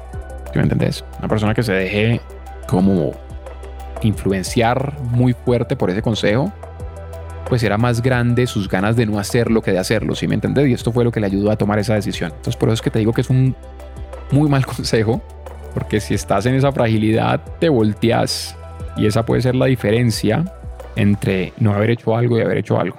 Hay una manera que yo le digo todo el tiempo a mi equipo y es, ¿cuál creen que es el lugar más rico del mundo? El lugar más rico del mundo no es ni Dubai, ni Qatar, ni los grandes reservas de whatever, ni Wall Street, ni nada de eso. El lugar más rico del mundo es los cementerios. Los cementerios son el lugar más rico del mundo porque es donde están todas las ideas que nunca se ejecutaron, todos los jugadores, atletas que nunca fueron exitosos, todas las copas que nunca se ganaron. Ahí es donde está todo lo que no pasó. Entonces, si vos estás escuchando un consejo de alguien desde el amor, que te está diciendo es, no hagas esto, y vos no tenés ese will para sacarlo, por más de que sea desde el amor, es un pésimo consejo cada vez que, me lo dicen y me lo dicen amigos muy cercanos y mi, mi, familia, si me entendés, negro, suave. Yo no los veo malos. O sea, de hecho, como que le digo, esta persona me quiere. Gracias por hacerlo. Pero al mismo tiempo, en mi mente digo, pucha, ojalá no me lo estuvieras diciendo vos, que sos una persona que yo también quiero. Yo soy muy consciente de este con mis hijas y mi esposa, los sacrificios. Yo creo que el, el poder o uno que deben hacer es ser muy consciente de presente en micromomentos. Es decir, si yo estoy trabajando en algo, tratando de enfocarme, y mis hijas quieren, quieren jugar, obviamente, yo sé que estoy sacrificando tiempo con ellas haciendo algo, pero no significa que yo no pueda parar, mirar en sus ojos, hablar, pensar en este micromomento, dar un abrazo, un beso, en seguir sacrificando. Eso es como el sacrificio no significa que es un constante, es que tú escoges cuándo vas a sacrificar o no, pero sabes que voy a sacrificar. Yo no sé qué van a funcionar. Yo no sé cuando soy 60 que voy a decir, pucha, ¿qué hice con mi vida? ¿Por qué no gasté más tiempo con mis hijas? No sé. Pero estoy apostando que qué estoy haciendo ahorita van a tener un valor en el futuro. Voy a sacrificar, pero en los momentos que yo quiero, en los momentos más importantes. ¿Sí me entendés? Exacto. Hay un concepto que a mí me encanta que es nostalgia del presente. Entonces, la nostalgia por lo general siempre es de eventos pasados. Vos estás en el futuro o estás hoy recordando tus épocas de niño y recordás esas épocas con nostalgia porque están en el pasado. La nostalgia es muy inherente al pasado. Hay momentos que son demasiado especiales que vos estás teniendo especial en ese momento y que vos sabes que van a ser nostálgicos en el futuro. Qué lindo es que vos seas capaz de entender que ese momento te va a dar nostalgia en el futuro y que en ese presente en el que estás te esté dando nostalgia del presente y lo valores más. ¿Sí me entendés? La nostalgia del presente para mí es como yo nombro a las cosas que yo realmente le doy valor y la quiero encapsular en mi cabeza. Pues cuando tenga 20 años, esta entrevista, por ejemplo, yo estoy tratando de sacarle toda la nostalgia del presente, porque en 20 años me va a acordar de haber hecho esta entrevista. Me va a parecer buenísima y me va a parecer mil cosas. Entonces yo prefiero tener la nostalgia hoy, aquí, que saber que en 20 años voy a volver a este momento. Entonces tienes que apreciarlo en ese momento. La vaina es que tienes que identificar muy bien cuáles son los momentos que para vos son importantes, porque no todos son importantes. Y la capacidad de entender qué momento es importante, a lo que le vas a dar nostalgia al presente, es conocerte a vos mismo. Yo siempre arranco en este podcast. Siempre puede ganar más plata, pero no más tiempo, pero es una mentira. Porque cada podcast yo puedo revivirlo como si fuera ayer. De verdad, en el respecto de tiempo, pero también es una gracias por un momento de memoria que tengo por siempre. locura, hermano. Sí, es igual, sí, es como tú dijiste. Nostalgia del presente. Eso es. Listo. Y si puedes enviar un mensaje a toda América Latina, ¿qué mensaje enviarías? Esto también pasará. Esto también pasará. Esto también pasará es, es algo que es como un karma. Es una de esas frases de karma que vos utilizas para darte ánimos en los momentos difíciles, pero también aterrizarte en los momentos donde te crees el rey del mundo, si me entendés? Entonces cuando estás mal y estás triste, es bueno decirte esto también pasará. Pero cuando estás arriba y te crees el dueño del mundo, también vale la pena decirte esto, también pasará, papá. Entonces, aterrizate. Es un tema de esperanza cuando necesitas esperanza, pero es un tema de humildad cuando necesitas humildad. Y esta frase la puedo utilizar para muchas cosas. Esto también pasará. Sí, funciona porque yo aprendí este, que un día es en ese momento muy alto, pero quién sabe qué van a pasar mañana. Pero tú estás pensando que este momento van a seguir. No, no. Chao. Esto también pasará. ¿A quién quieres decir gracias? ¿Quién fue importante en su vida que tú estás aquí? Sí, sí, sí. sí. Hay, hay, hay que ser muy afortunado en la vida. Para que te guste mucho algo, seas contemporáneo de su mejor época y de paso o adicional te hayas encontrado por un lado mentores que te lo potencializaron y una familia que te ayudó a afrontarlo, si me entiendes. Los nombres más importantes que siempre eran los más importantes son el de mi esposa, Lina, mi mamá, Alba, mi hermano Santiago Mauricio, mi papá Julio. O sea, es muy difícil uno poder al final salir de algo si no tienes un grupo de estos en familia. Y es muy difícil también poder salir y hacer algo por más apoyo que tenga de su familia sin tener un apoyo de esta red de mentores, de amigos, de aliados. Al primer equipo que quiero agradecer es obviamente a mi equipo en vía, la gente está loca, más locas que yo. Em, que seguirme, seguirme la, la cuerda a mí es, es, es, es, hay que estar un poquito loco, pero ahí Guillermo Cajamarca es un genio, head de trading y de business de la compañía, Natalia Gómez es la VP de Sales, Juancho Quijano de Growth, Guille y Leo, mis co-founders, obviamente increíbles. Manuel Rodríguez, que es el CFO de Vías, un loco espectacular. Juanjo, Sebas, bueno, tantos otros. Y obviamente a mis mentores. O sea, sin duda, a Simia, Pipe, todo por ellos. Sin duda, a José, Mati Mushnik, sin duda son, son unas personas muy importantes. Listo, olvidamos de, de decir algo, casi como tres horas y algo. Fue pucha, casi. ¿Olvidamos algo o no? No, yo creo que estamos más listos. Qué chévere, ¿no? Estuvo bueno. Listo, siempre puede ganar más plata, pero no más tiempo. Gracias por su tiempo. Muchas gracias, amigo.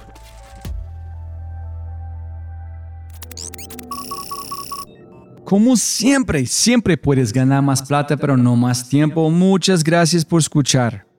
De verdad, muchas gracias. Espero que hayas aprendido algo, te hayas inspirado y te sientas con ganas de hacer algo imposible. No lo olvides, si quieres acceder a los podcasts en vivo cuando los tenemos alrededor de dos o tres al mes, acceso a Quinto y más, puedes tenerlo todo si te conviertes en miembro en thefryshow.com. Y lo más importante, por favor, comparte el episodio y deja una reseña en Spotify o tu player favorito. Aquí está tu mindset de quinto con el co-founder y CEO de Tributi, Andrés Vélez, donde aprenderás un hack simple que multiplicará tu capacidad de romper barreras mentales. Enjoy. Pero lo otro grande que aprendí de Simón Acuérdate cuando la persona está en el colegio y tiene 15 años y dice, uy, estoy súper estresado, tengo un montón de tareas y está en el colegio. Y después entra a la universidad y dice, no, estoy súper estresado, tengo un montón de proyectos. Pero después entra al trabajo y ahora trabaja días enteros y dice, no, estoy súper estresado, tengo un montón de cosas para hacer. Pero después sigue trabajando y aparte tiene hijos y no, súper estresado, tengo un montón de cosas para hacer. Todo el tiempo estuviste estresado.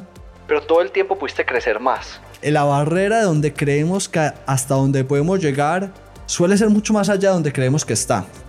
Y entonces esta evolución que acabo de narrar es solo para ilustrarla. Por Rappi fue uno de esos momentos. Yo en Private Equity pensé que trabajaba durísimo. Pero llegué a Rappi y dije, uy, o sea, esto sí que es trabajar.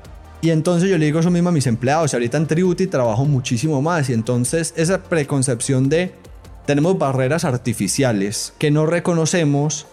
Y es importante, volviendo al punto inicial, de que alguien te muestre que si hay algo más allá, porque te ayuda a romperlas. Es muy difícil, entonces realmente creo que muy poquitas del mundo están realmente en el marginal del conocimiento y capacidad humana, muy poquitos. El resto de la gente estamos haciendo más de las cosas que ya se han hecho antes. Entonces, si nadie en tu vida ha ido a Harvard, no conoces a nadie, el chance de que es muy difícil. Pero si te rodeo de 20 personas que han ido, solo hacer eso te sube tus chances un montón. Es la misma persona, la misma capacidad. Lo mismo para ser emprendedor, trabajar más, ser más productivo. Cuando ves eso por primera vez, alguien te muestra que eso sí es posible, esas barreras desaparecen. Entonces, por ejemplo, cuando se corrió la primera milla por debajo de cuatro minutos, eso fue hace, no sé, hace ya décadas, pero era un límite que la gente pensaba que era inhumano. Cuando alguien lo rompió, en los siguientes meses lo rompieron un montón de personas. Ellos no mejoraron en ese mes, lo único que pasó fue que les mostraron que era posible, y eso te cambia el chip. Si disfrutaste este audio, mira lo que las empresas están haciendo para inspirar, medir y crecer los aspectos más importantes de su cultura. Mindsets extraordinarios de personas extraordinarias en las manos y oídos de miles. Solo toma un minuto para cambiar tu vida. Ingresa a quinto.ai para probarlo por una semana o usa nuestro código especial VIA B grande y A, VIA, en checkout para obtener Quinto gratis por un mes y cambie tu vida. Quinto.ai www.kinnto.ai Quinto. Siempre puedes ganar más plata, pero no más tiempo. Chau, chau, chau, chau.